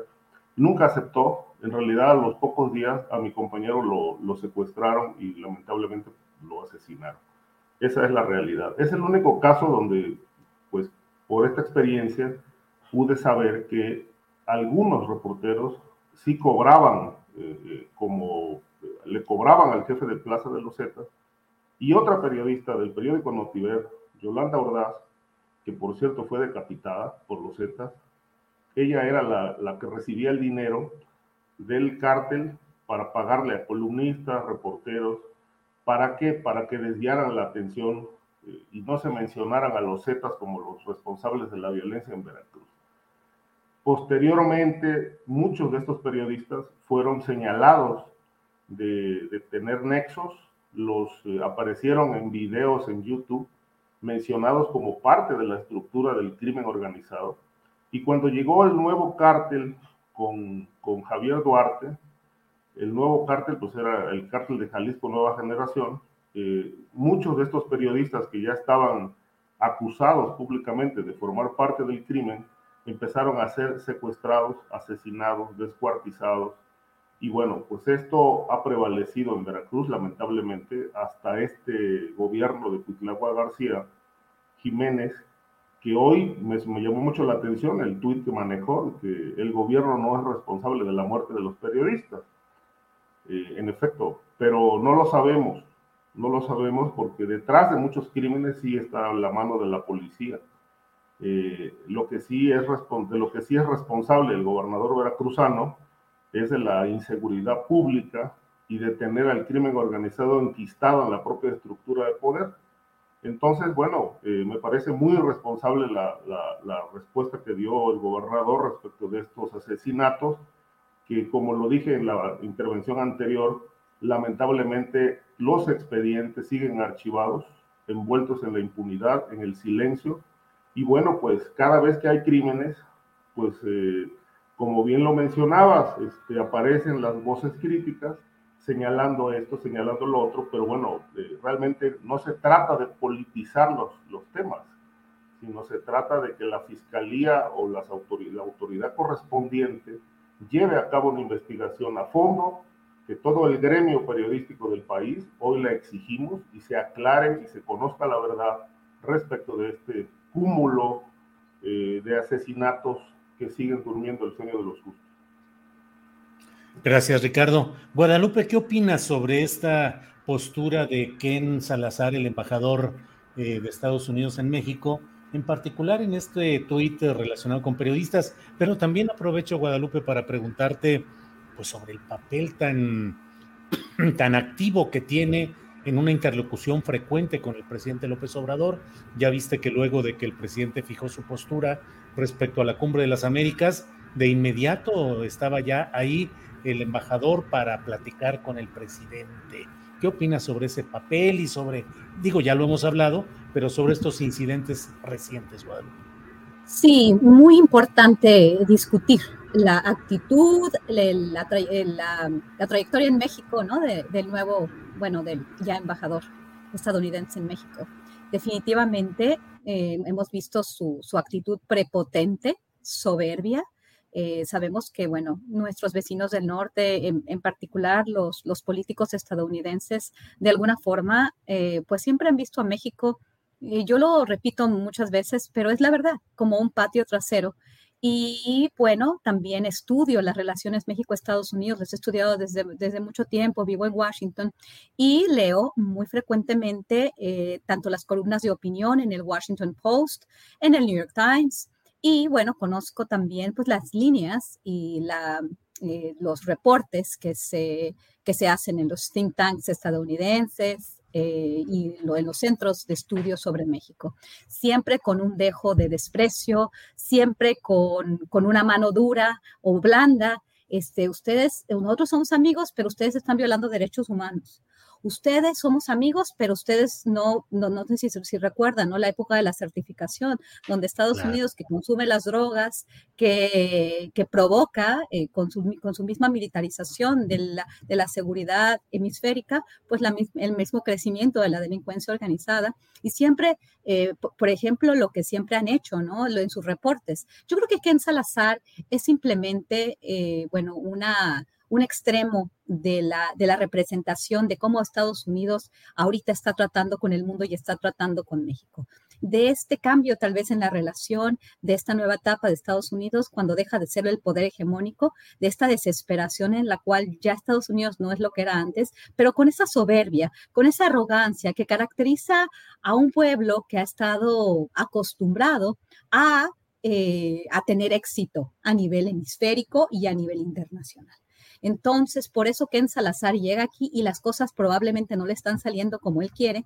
Este, siempre tuvimos en estas últimas décadas eh, presidentes bastante dóciles, ¿no? Cuando Estados Unidos, cuando Washington, este, pues se encontraba con ellos muy contentos, pero por el otro lado, como a través de ONGs, a través de cuestiones de derechos humanos, ustedes están violando derechos humanos, ustedes están teniendo problemas con, con narcos y vamos a, hacer algo para que yo con mis propias políticas, con mi, con mi equipo y con mi asesoría, pues les diga lo que hay que hacer. Y lo que hay que hacer es exactamente lo que sucedió, lo que le dictaron a Felipe Calderón, a Enrique Peña Nieto y luego también pues recopilaron información de los principales artífices operadores de la estrategia y terminaron relacionándose con la delincuencia organizada, con el conocimiento de los Estados Unidos, porque lo que pasó con Genaro García Luna y con, y con el general Cienfuegos, pues probablemente había sido del conocimiento de con quienes este, se, se colaboraba de forma más cercana, porque ellos eran los hombres fuertes de la seguridad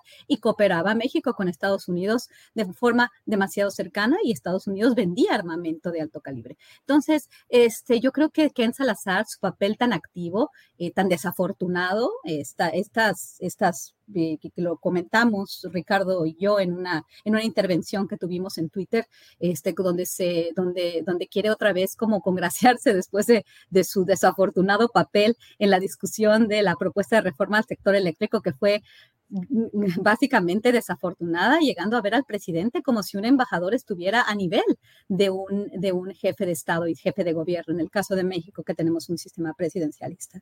Entonces, ¿cómo es posible que el embajador, yo ya quisiera yo ver que el embajador mexicano en los Estados Unidos este, vaya a visitar al presidente Biden, ¿no? Esto es una cuestión que, que, no, que no se da. Sí, es muy desafortunado y, de nuevo, el tema de los periodistas, y esto es muy importante no, de, ninguna forma este, voy a considerar que la mayor parte de los asesinatos a periodistas sea por estos vínculos, que sea la, la plata eh, o el plomo, ¿no? Que sea más bien la plata y no sea el plomo. Creo que muy bien, como lo dice eh, Ricardo Ravelo en sus Crónicas de Sangre, que fue uno de los, de los, este, de los libros, de las crónicas que, que, inspiraron, que me inspiraron a mí misma, porque cuando salió ese libro yo me apenas estaba iniciando mis estudios en Tamaulipas este, y sobre, sobre lo que estaba sucediendo con los Zetas.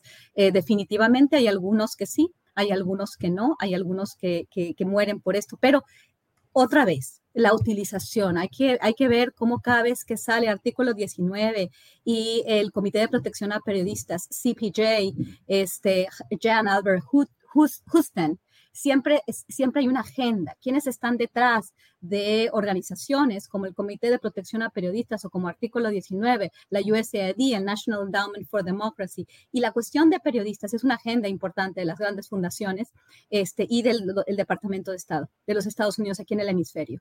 También es un control, es una forma de establecer este control a través de la mano blanda. Por un lado, la mano dura eh, que debía ser blanda de la, de, la, de la diplomacia, pero ahorita está la mano dura, está eh, este, configurada o, personificada en el, el embajador mm, eh, con el sombrero, muy, muy interesante, ¿no? Este embajador que quiere ser afable, pero no le salen las cosas. Así muchos estadounidenses han sido. Yo he tenido, yo he tenido este, pues experiencias. Cuando te quieren, te quieren y cuando te sales del huacal, pues ya te quieren, este, ya, ya, ya, ya te quieren este, decir lo que tienes que hacer, ¿no? Y ya no eres su amigo. Y eso ha pasado, y eso ha pasado en, todo en todas partes. Yo creo que simplemente que en Salazar es, es, es la cara, ¿no? De nuestros, de nuestros, de nuestros este, vecinos que se encuentran en un, en un, momento difícil, en un momento de un país dividido, de un país que va a tener elecciones en las cuales pues el poder federal pues probablemente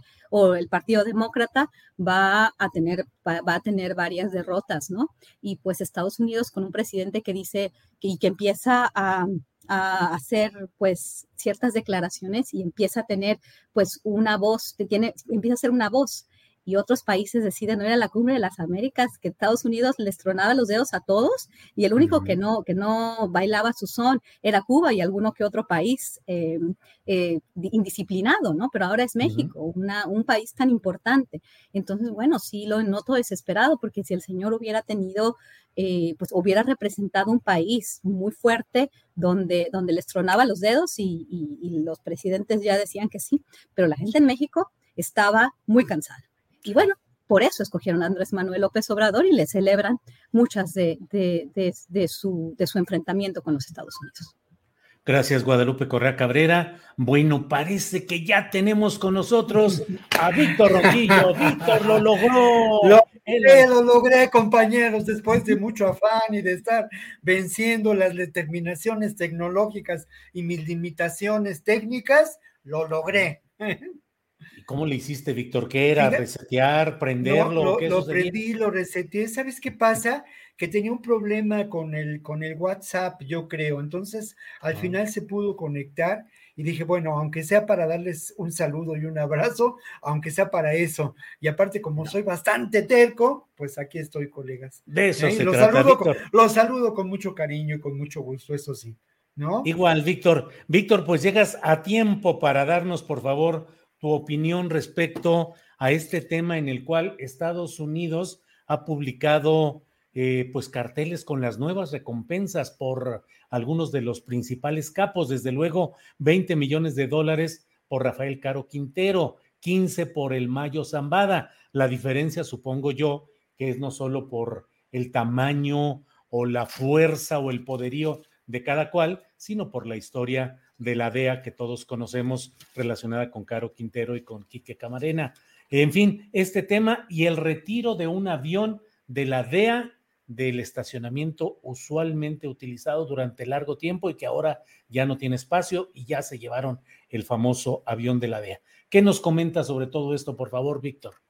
Bueno, creo que lo primero corresponde a lo que hemos mencionado aquí, aquí muchas veces, como esta narrativa Netflix, ¿no? Y que bueno, creo que tenemos que tener cuidado en relación a ello. Y como esta publicación de carteles, esa aparición de diferentes organizaciones criminales señaladas por la DEA, tienen que ver y tienen un trasfondo indudablemente político, ¿no? Estos carteles, hasta donde sabemos, han aparecido sobre todo allá en el norte en el norte del país y tienen en la mira al cártel, al cártel de Sinaloa. Mm, pronto veremos alguna operación en relación no al cártel de Sinaloa, sino al cártel Jalisco Nueva Generación, que es eh, eh, pues el caballito de, batalla usado para, para, este discurso por parte del gobierno de los Estados Unidos o de un sector muy retardatario, muy conservador de ese gobierno de los Estados Unidos. Creo que eh, no, no es casual el que en este momento nos encontremos en, una, en un momento político donde sin duda hay una confrontación muy clara ante lo que puede ser esta reunión de las Américas a celebrarse el próximo mes de junio. No hay duda que el gobierno mexicano ha presentado una claridad ante esta reunión, exigiendo pues que sean convocados todos los países. Es obvio que algunos sectores los habrá, los habrá molestado. Creo yo que por otra parte no podemos olvidar que la estrategia de la guerra contra las drogas es una estrategia que en muchos sentidos sigue vigente, pero que tiene que ver sin duda con lo que podemos considerar pues esta securitización de, de América por parte de Estados Unidos, ¿no? De América Latina. En ese contexto, que es mucho más amplio, a mí me gustaría mirar estos carteles de estos, de estos personajes, ¿no? Esta búsqueda, estos carteles al estilo de la, pues los viejos carteles y los se busca de eh, las películas de cowboys y la época de los cowboys y creo que al final de cuentas nos hacen ver que pues la estrategia por parte de Estados Unidos en términos de la llamada guerra del narco sigue vigente. Creo que hay otro elemento en este contexto que a mí me gustaría colocar sobre la mesa y que quizá ya ustedes lo, lo han comentado, no pude escucharlos porque estaba en esta tarea de conectarme, pero mm, eh, la grave crisis de salud que representa el problema de las adicciones en Estados Unidos, ¿no? Es un problema enormemente serio, es un problema de salud y creo que la manera en que se busca atender este problema, más allá de lo establecido cuando el gobierno del presidente Obama, es en estos momentos mm, equivocado, ¿no? Y tiene que ver mucho precisamente con esas estrategias y con pensar que la guerra del narco puede terminar con todo. Y hablando de ese problema de salud, también yo quisiera referir algo para este contexto que, que con el que podríamos empezar a reflexionar y ver cómo atar los cabos sueltos, ¿no? En cuanto a esta realidad. ¿Cómo se utilizaron o cómo se utilizó a las adicciones de las drogas en un momento determinante en la historia política de Estados Unidos, cuando las juventudes de aquel país se mostraron, se mostraron enormemente subversivas y construyeron una, una alternativa política quizá utópica en los años 60, pero antes de la irrupción y de la generalización del problema de, de las adicciones a las drogas, esa, ese proyecto político era mucho más sólido, tenía que ver con posiciones que francamente, em, digámoslo así, dinamitaban al sistema y al modo de vida americano y que al final de cuentas la proliferación de las adicciones, el uso de las drogas, tuvo una, una, una finalidad política. En la época de Nixon se habló de la guerra contra las drogas y se reivindicó esta acción militar, pero también en términos del terreno político, eh, creció en un gran número el problema de las adicciones. Y otro elemento de contexto, ya que me estoy pasando de, del tiempo que me corresponde. Se está aprovechando, Víctor. Me estoy aprovechando, colegas. No, pero otro momento, otro contexto, de, otro elemento de contexto muy importante es ni más ni menos que eh, la irrupción en los años 90 de la industria de los opiáceos en usos eh, médicos en Estados Unidos y esto ha beneficiado y benefició a muchas empresas. Creo que esto también tiene que ver y encontramos también posibles vínculos extraños, ocultos, ah, que podrían darse entre las grandes empresas farmacéuticas y lo que podríamos considerar este tráfico de drogas, ¿no? No hay duda de que, por otro lado, la otro contexto, otro elemento, pues la presencia de Todd, de Todd Wilson, ¿no? El, el, el, hombre fuerte en el, para encargarse del narcotráfico y los problemas internacionales en Estados Unidos, en Tijuana, eh, eh, por estos días y en la Ciudad de México. Bueno, perdón, me extendí. No, no, no, bueno, pues después de dos turnos eh, en las rondas que, que llevabas perdidos, está bien compensar. Bueno, Ricardo Ravelo, ¿qué opinas de este tema de las recompensas de Estados Unidos por estos capos y el retiro del avión de la DEA? Por favor, Ricardo. Mira, sobre el tema de los, las recompensas, a mí me parece un, show, ¿no? Es un show, eh, un circo. ¿Desde hace cuánto tiempo eh, vienen ofreciendo recompensas? Suben las recompensas eh, y, nadie, nadie logra capturar a los, a los capos emblemáticos mexicanos. Eh, de hecho, eh, en efecto, acaban de aumentar ahora a 20 millones la, la recompensa por Caro Quintero. A mí me parece que está desproporcionada porque, bueno, Caro Quintero ha dicho que él está jubilado y retirado. Y 15 millones por el Mayo Zambada, que está activo, es el jefe del cártel de Sinaloa, guardado allá en, la sierra sinaloense, según dicen. Es decir, eh, cuando, cuando el gobierno mexicano, en época, la época de, de Peña Nieto, este, decidió capturar al Chapo, este, pues no batallaron mucho, en realidad lo ubicaron, fueron por él y se acabó. Eh, es decir, el gobierno mexicano sabe dónde están los personajes del crimen organizado.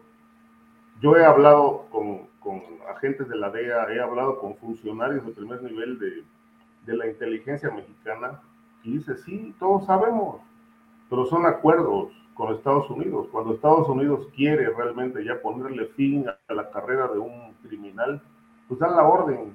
Así pasó con el Chapo.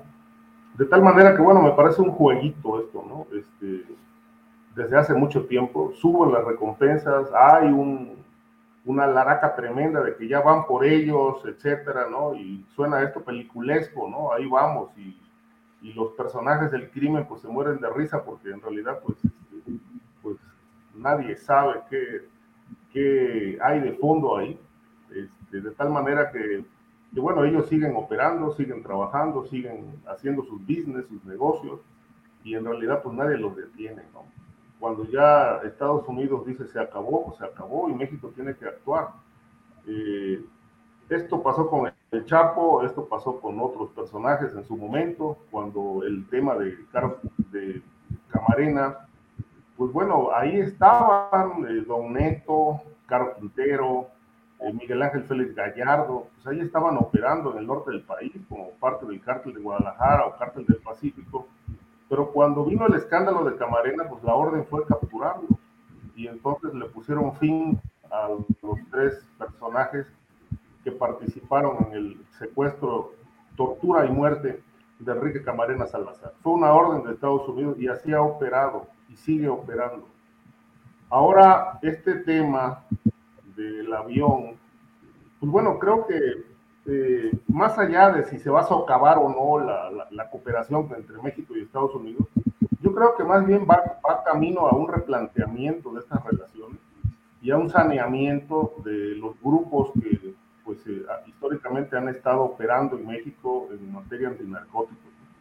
Este grupo, por ejemplo, eh, se habla de que, bueno, las relaciones no están bien, eh, que México se ha, se ha este, excedido en las medidas tomadas después de la captura del general Cienfuegos, reformando la ley de seguridad nacional para acotar el número de agentes de la DEA, eh, para incluso también limitar sus operaciones en México. Me parece que, bueno, la DEA sigue operando. El otro día mencionaba Pepe Rebeles atinadamente, ¿no? Más allá de que estén acotados o no, la DEA está ahí, ahí están los agentes autorizados por la Secretaría de Relaciones Exteriores. Lo que, lo que ocurre es que, bueno, hay una nueva política de cooperación que, bueno, pues se tiene que, se tiene que ajustar a, la, a, los, eh, a las exigencias de, de, la actualidad. Este grupo binacional, como lo dijo el presidente, pues estaba plagado de corrupción, de tal manera que, bueno, por eso lo disolvieron. Eh, el, tema del, el tema del avión, eh, me parece que, bueno, no, no creo que haya sido una decisión nada más por un tema espacial en el aeropuerto donde estaba.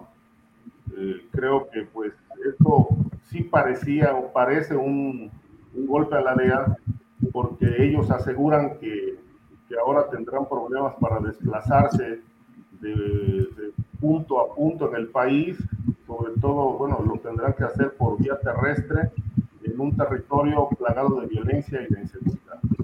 Pero bueno, el avión se lo llevaron, ya al parecer está eh, estacionado en, en, un hangar en, en Texas, y creo que todo esto apunta, insisto, a un replanteamiento de estas relaciones porque durante muchos sexenios la DEA hizo y deshizo en México con la complacencia de los presidentes, de todas las autoridades. Realmente la DEA daba orden eh, a la PGR, participaban en, operativos, detenciones, interrogatorios, investigaciones, ordenaban a quién investigar, a quién detener.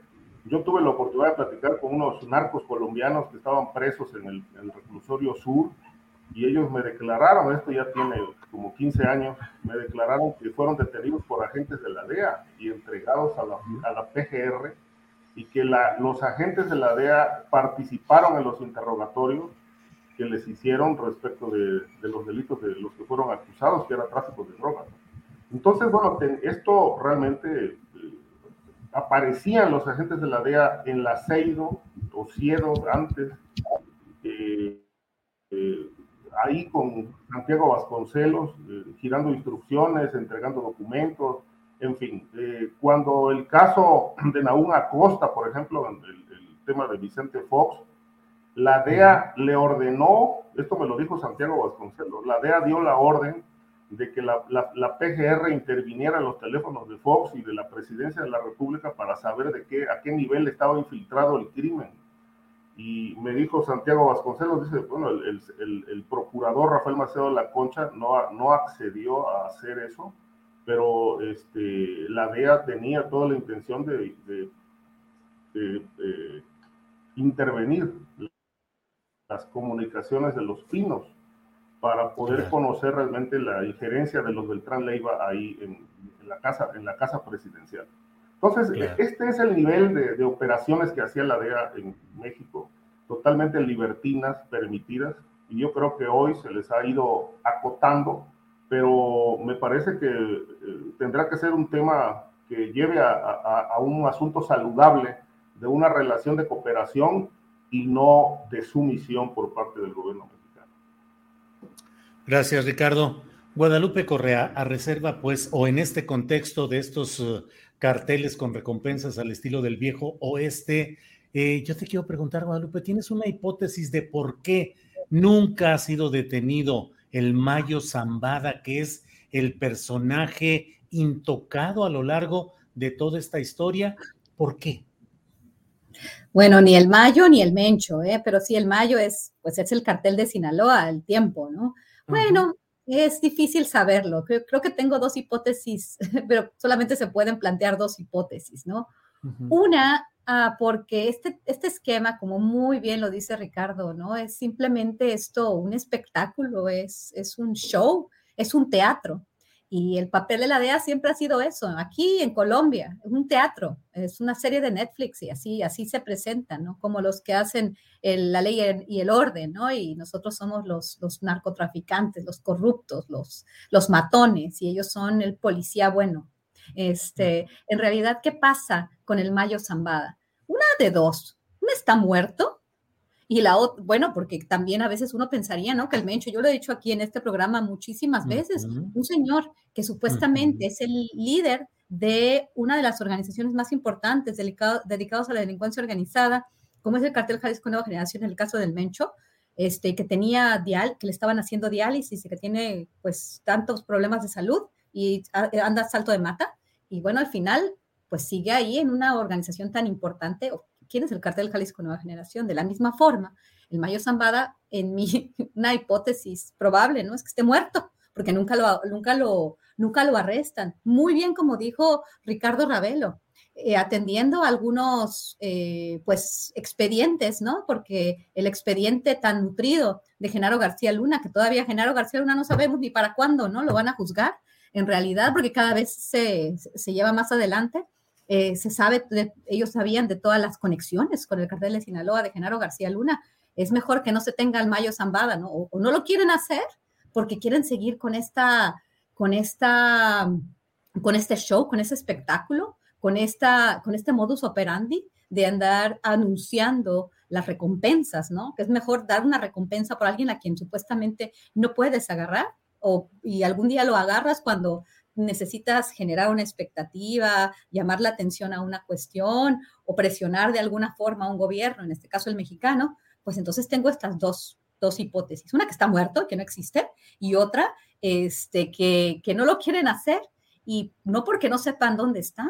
Es, es, es, es, una, es una cuestión, ellos tienen inteligencia, ellos tienen una presencia importante en el territorio, por más que les quiten eh, presencia o no les quieran dar visas, ellos aquí están y además lo hemos sabido. ¿Por qué? Porque esto ha sido eh, presentado en distintos reportajes. La DEA tiene agentes que no están registrados, que son, que, que están aquí de una forma incógnita, ¿no? Para, para, por una cuestión de seguridad nacional. Eso es ilegal en términos internacionales, pero así lo hace la DEA y justifica a Estados Unidos su presencia, este, agentes, pues, armados en, en en, en, otras, en otras ocasiones hemos, hemos visto cómo también miembros de la Guardia Nacional han operado aquí y operaron durante el gobierno de Felipe Calderón diferentes eh, reportajes de diferentes medios de comunicación estadounidenses eh, en, en, en, su momento fueron escandalosos, ¿no? De la presencia de agentes federales, pues un, un, miembro de la, de la Guardia Nacional estadounidense, aunque no es lo mismo que, que,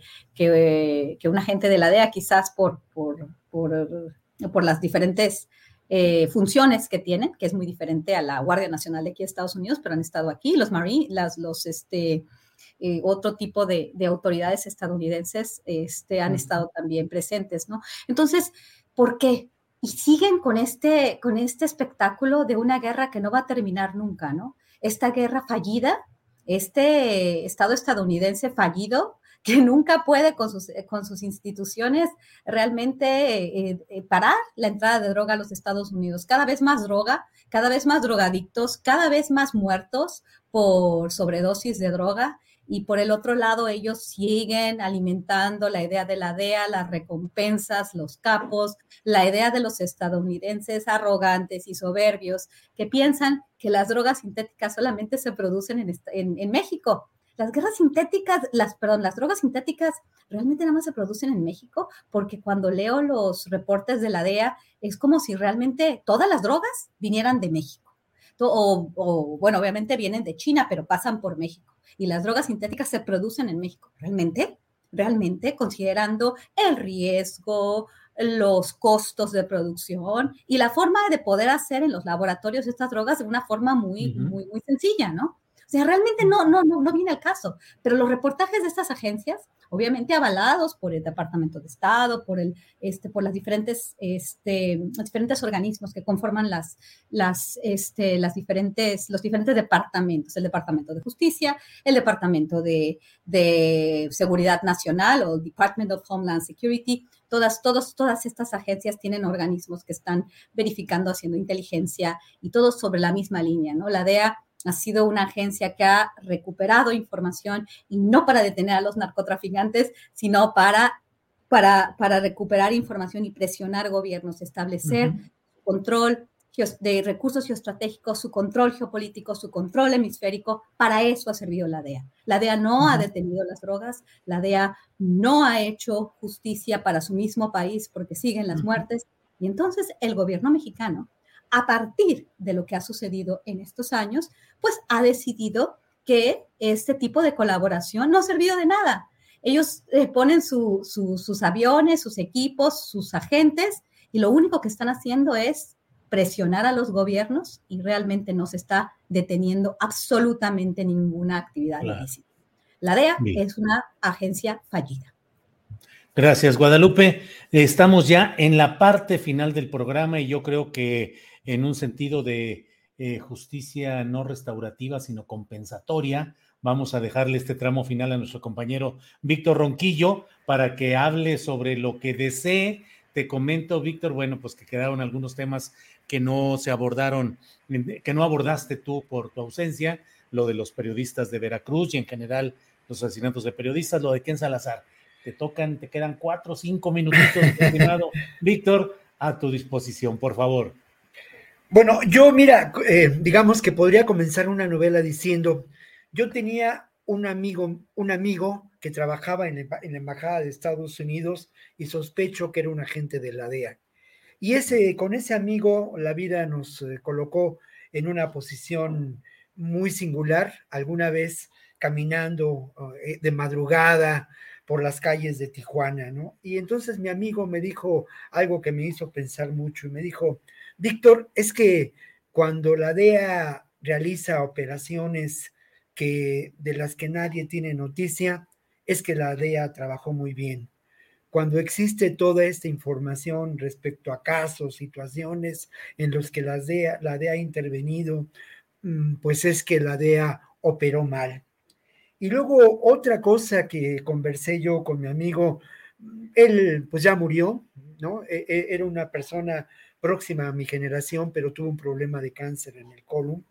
Y él también me decía, él era norteamericano de ascendencia mexicana, pero él también me contaba que pues se trataba de administrar los conflictos, ¿no? Y que al final de cuentas eh, esa administración del conflicto permitía operaciones políticas de gran envergadura. También me contaba de cómo operaban los informantes de la DEA y cómo en algunas ocasiones esos informantes de la DEA, muy al estilo de lo que se ha recreado en series de Netflix, pues al final de cuentas trabajaban para diferentes, diferentes bandos, ¿no? Y cómo en algún momento dado algunos de esos informantes, pues también aprovechaban esa posición para inclinar hacia donde ellos querían la información, la acción de posibles, de posibles agencias o posibles estructuras militares o grupos, ¿no? Lo otro, que la DEA, sin duda, pertenece a lo que podemos considerar ese complejo militar industrial, es, es parte de lo que podríamos también mencionar como los aparatos, no solamente represivos, sino los aparatos de una enorme influencia política en Estados Unidos. Y en ese sentido, su actuación política, su información es determinante. Yo creo que también hay que mencionar que la DEA forma parte, ¿no? de esos eh, sectores oscuros que de alguna manera establecen alianzas convenientes con funcionarios, con gobiernos, con las instancias del más alto nivel en distintos gobiernos, ¿no? Lo curioso, y, y de veras que es sorprendente, cómo ante toda esa información que resulta pública, conocida, no exista por parte de eh, pues congresistas de los Estados Unidos, de sectores, eh, digámoslo, progresistas en esa sociedad norteamericana que se opongan a la existencia de la DEA y que se opongan a la existencia y a la realización de estos mecanismos que no son otra cosa que mecanismos en muchas ocasiones de intervención y de opresión. Esto, esto nos hace pensar en, las características propias de esa sociedad. Mm, como ven ustedes, estoy pensando en voz alta y compartiendo con ustedes estas reflexiones, porque al final de cuentas creo que estamos hablando también de una situación que también resulta obvia, pero que en la que es obvia la decadencia de, de este imperio, ¿no? Cuando hablaba yo hace un rato del problema de salud pública que representa mm, el enorme crecimiento en los últimos dos años de eh, muertes por sobredosis en Estados Unidos, pensaba yo en esta decadencia y decía yo, si no, y pensaba yo si no, no, no mi discurso remitía mucho a esta, a esta idea de los años 70 y de la izquierda de los años 70 que hablaba de la decadencia del imperio pero creo que, creo que, que, es evidente, ¿no? Y bueno, por último, yo quisiera también eh, referirme al asunto de las armas, al asunto de lo que ocurre en Ucrania, Julio, en donde pues el armamento y la industria del armamento es de las más beneficiadas, ¿no? Y en donde eh, Biden aprueba otros 30 mil millones de dólares para esa, para esa guerra, ¿no? Creo que todo, todo esto nos, nos hace pensar en lo, que, en lo que también apuntaría ya para finalizar, pues en la crisis de un, de un sistema mundo, como decía Wallenstein, el filósofo, eh, y el, el, el, replantearnos y el hablar de un colapso de ese sistema mundo y las alternativas que quedan para, para, para muchos que eh, tenemos un pensamiento crítico frente a esta realidad y, lo que nos toca, lo que nos toca hacer, ¿no? Bueno, muy bien, Víctor, gracias por esta parte final. Guadalupe Correa Cabrera, reserva de lo que deseas agregar en esta parte final, pero yo por mi parte, gracias por esta colaboración, Guadalupe. Muchísimas gracias, Julio. Como siempre, muy, muy contenta de, de, haber podido compartir mis puntos de vista y de aprender de todos ustedes, de mis colegas. Y bueno, grandes preguntas, gran programa, muy bien organizado, muy bien estructurado. Muchísimas gracias por la oportunidad. Gracias, Guadalupe. Eh, Ricardo Ravela, Ravelo, gracias y buenas tardes, Ricardo Ravelo. Muchas gracias, Julio. Como siempre, un placer estar aquí eh, con mis compañeros, contigo, debatiendo temas polémicos, escabrosos. En fin, eh, creo que es, eh, como siempre lo hemos dicho aquí, Víctor también lo ha reconocido, Guadalupe es un espacio muy, muy abierto a la crítica, al periodismo de opinión valiente, y yo lo valoro muchísimo, este, estos espacios que, que tú nos das cada semana para poder hablar de estos temas y pues aportar un granito de arena al público para que ellos puedan también normar un criterio eh, mejor como ciudadanos. Muchas gracias, Julio. Gracias, Ricardo. Víctor Ronquillo, gracias y buenas tardes. Julio, dos cosas brevitas.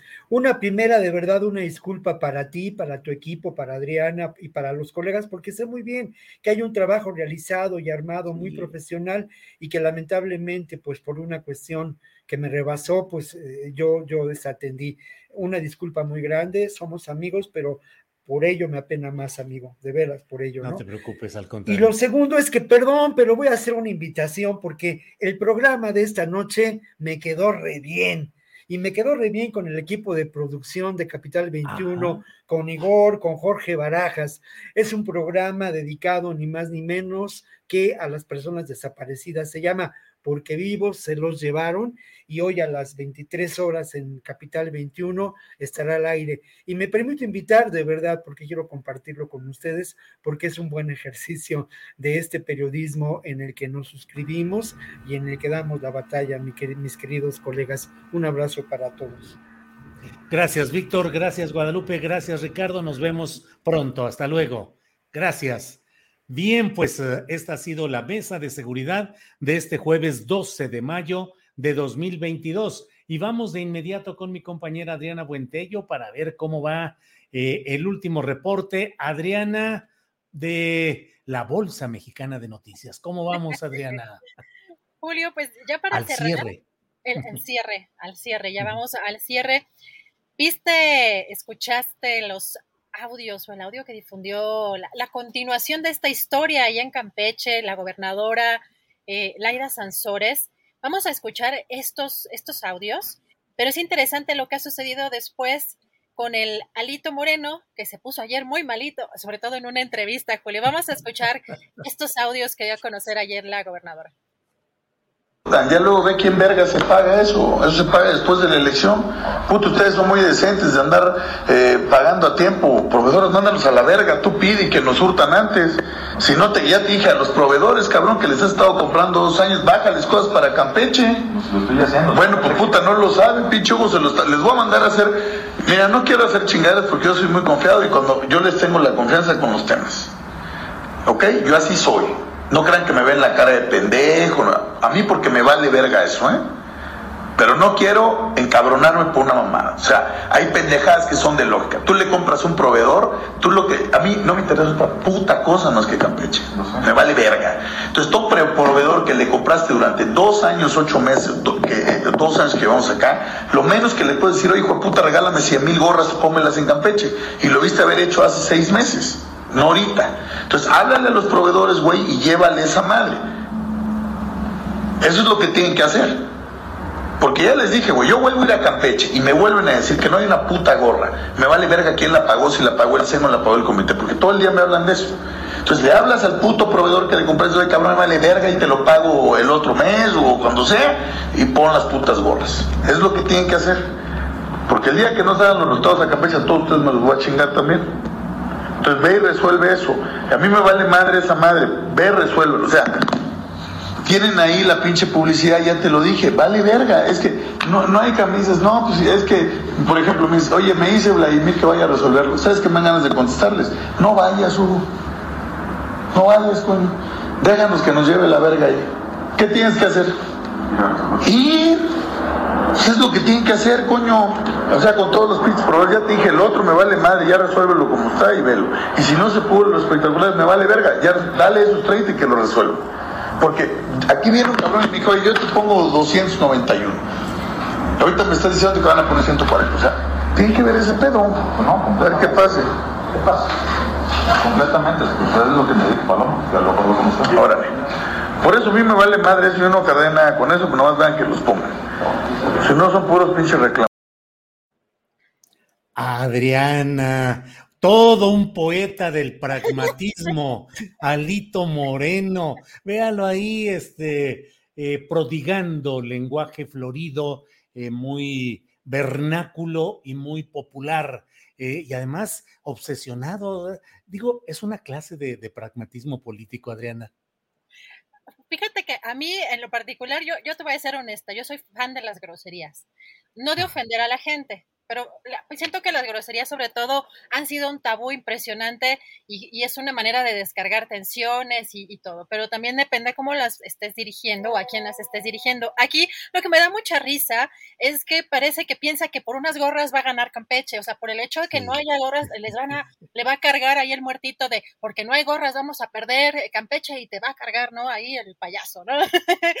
esa, esa parte me parece comiquísima, pero la parte interesante también porque es la continuación de unos audios donde pues ya decía la, em, el propio presidente del, Comité Estatal de Morena ya en Campeche que eh, habían pagado, este, explicaba estos, estos, estos videos, bueno, estos audios, habían pagado cerca de 5 millones a Solá para la estrategia de campaña. Y ayer, no sé si tuviste oportunidad de ver, porque hemos estado nosotros persiguiendo, buscando entrevista con Alejandro Moreno, y no, obviamente, pues sabe a quién, a quién dársela también las entrevistas. Y ayer le dio entrevista a Susana Uresti, y la verdad es que fue un patanazo el, el, el Alito Moreno. Así como lo vimos en este segmento, Julio, sin las groserías, pero con los modos, se comportó con Azucena Oresti, que también hay que decir que no insistió en, algunas, en algunos puntos muy importantes, como con otras entrevistas, este, por ejemplo, en materia de, salud, donde es más incisiva. Acá la verdad es que eh, nos quedó a deber, obviamente, la respuesta el propio dirigente del PRI, que nada más se excusó y que era una campaña en contra de él que, este, que estaban tergiversados y sacados de contexto. Era lo único que sabía decir. No sé si tuviste oportunidad de ver esta entrevista, Julio. No lo vi, pero me imagino, pues, porque finalmente Alejandro Moreno, pues es un producto de, ese, eh, de esa escuela política en la cual se utiliza el dinero público para los propósitos electorales inmediatos. Y como él dice aquí, a él lo único que le importaba era Campeche, donde un sobrino de él era el candidato a gobernador y donde evidentemente le, interesaba que quedara alguien no solo de su partido, sino que le cuidara las espaldas al propio Alejandro Moreno frente a una Laida Sansores que evidentemente, sabidamente y comprobadamente ahora pues está en una posición de una confrontación política desde antes y ahora muy fuerte con Alito Moreno. Pero vaya cosas y a ver cuáles son las consecuencias jurídicas, porque evidentemente esta es una confirmación de que estaba eh, distrayendo recursos públicos o tratando de distraerlos para utilizarlos en la campaña electoral priista de Campeche. Pero qué cosas, Adriana. Lo bueno es que respeto a nuestros compañeros técnicos que manejan esta transmisión. De otra manera, te hubiera puesto a cuadro cuando estabas muerta de la risa en el curso de la entrevista que te estaba viendo yo aquí en, las imágenes internas que tenemos para vernos entre nosotros. Estabas muerta de la risa, Adriana. Híjole, se proyectan con este tipo de, pues, de bueno, de, audios, pero no nada más es por el, el, audio en sí, sino, ¿sabes? La parte que me llamó mucho la atención es que eh, inmediatamente después de que pudimos eh, ver, escuchar estos audios, vemos en la entrevista con, con esta Azucena Oresti, que se comporta exactamente igual sin las groserías, porque yo creo que las groserías en, sí son lo de menos, sino la forma, porque incluso el no pagarle le queda de ver a los eh, proveedores, eh, el autoritarismo, la forma que, que, maneja tan displicente, tan grosera, y, la forma también, eh, de verdad, como un patán que se comportó con, con Azucena Oresti, nos podrá caer bien ella o mal, podemos considerar que su ejercicio periodístico es X, pero la forma en que se comportó con ella, de verdad, un auténtico patanazo no solo no contestó y evadió de la peor forma, sino fue ahí a gritar, a patalear, a hacer berrinche, eh, muy en este tono. Así que por eso sí me, llama mucho la atención las formas. Solitos, solitos se proyectan en este tipo de, tanto de entrevistas como de comportamiento con las demás eh, personas. Aquí creo que es interesante ver cómo trata tanto a su gente, ¿no? En este caso, eh, me parece que era Hugo, Hugo Morales, que era gente del PRI, como eh, a los propios proveedores. Eso es eh, el maltrato que también creo que las redes sociales han también ayudado un poco a exhibir eh, más ampliamente cuando hay evidencia videográfica de, esto, pero la impresión de personaje y, además indistintamente de si hay ahí incluso atrás, como mencionas, hechos de corrupción, si hay algún señalamiento puntual en ese sentido, la personalidad de un personaje que pues supuestamente está a cargo de todo un partido, Julio. Sí, sí, sí, pues así es, así es Alito Moreno. Pero bueno, pues ahí está esta información. Eh, no sé si queda algo más de qué. A ver. Te voy a, compartir nada más porque lo acabo de ver. Fíjate que nuestra compañera reportera ya de San Luis Potosí, Ruth Salazar, nos dice por acá en el Twitter, dice el gobernador Ricardo Gallardo, que tal vez le podría cambiar el nombre a la avenida Salvador Nava Martínez en San Luis Potosí, como hicieron con el circuito Potosí. ¿Qué opinan? Dice que lo que la gente pida. ¿Cómo ven?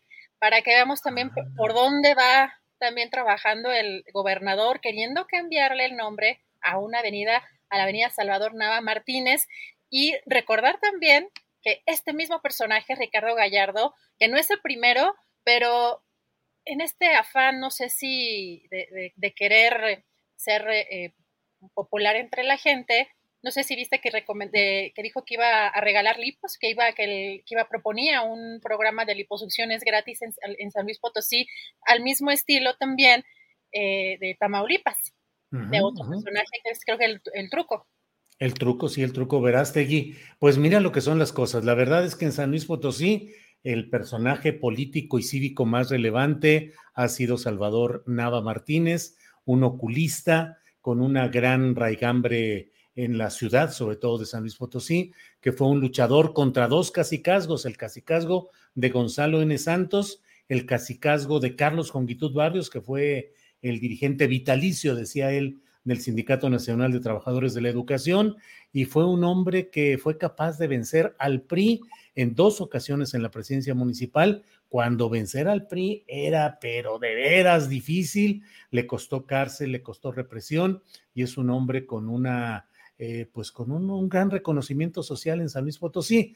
Después de él, como es natural y como es en todas las historias, ha habido descendientes biológicos que utilizando el apellido Nava han construido su propia historia y ha resultado errática o complicada o incluso contraria a los propios intereses o a los ideales del doctor Nava, pero bueno, esa es otra historia.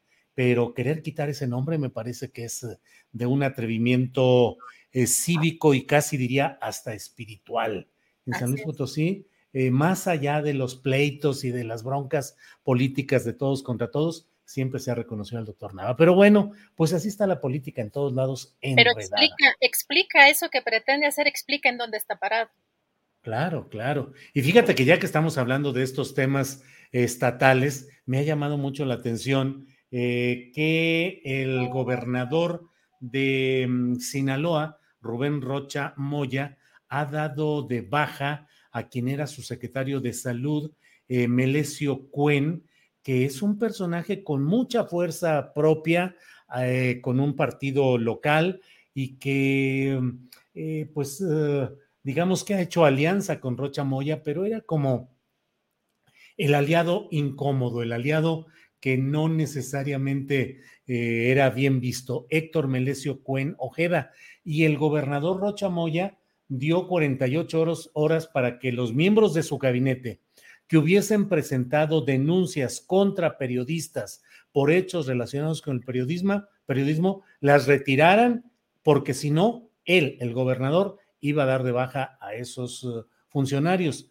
Justamente Héctor Melesio Cuen Ojeda, eh, un personaje que no tiene mucha dimensión nacional, pero en lo estatal de Sinaloa sí, sí es un factor muy, muy interesante, pues no la retiró y entonces fue dado de baja por el gobernador Rocha Moya.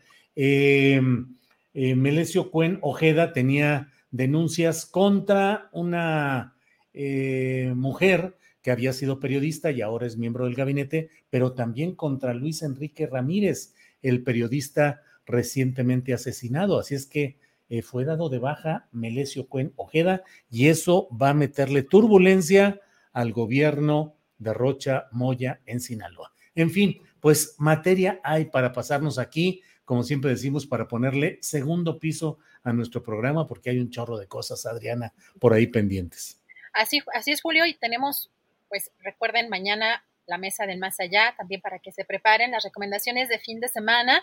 Tendremos interesantes entrevistas. También recordarles que nos den like. Creo que hasta el momento no nos han desmonetizado, así que aprovechemos ya para callarnos. antes de que digamos algo, que digamos ahorita, pues fíjate que sucedió esto en tal lugar porque bla, bla, bla, y ¡pum! nos cae la guillotina. No, no, ya vámonos suavecito, ya con esto, Adriana. Así es, Julio. Pues a disfrutar del, del, jueves, que hoy creo que no está tan intenso el calor acá, no sé allá, pero como otros, otros días por lo menos a estas horas, porque luego se pone más intenso en la noche, yo creo que las paredes empiezan a liberar todo el calor de, del día, pero hasta ahorita no he tenido que prender el ventilador, este, así que pues muy a gusto en este jueves y ya esperando el viernes para ver qué hacemos el fin de semana. Julio ya con las recomendaciones nos dirá nuestros colaboradores. Muy bien, muy bien, pues eh, seguimos atentos. Gracias a la audiencia, gracias tripulación astillero, gracias Adriana y a preparar el siguiente programa. Buenas Gracias tardes. Gracias, buenas tardes.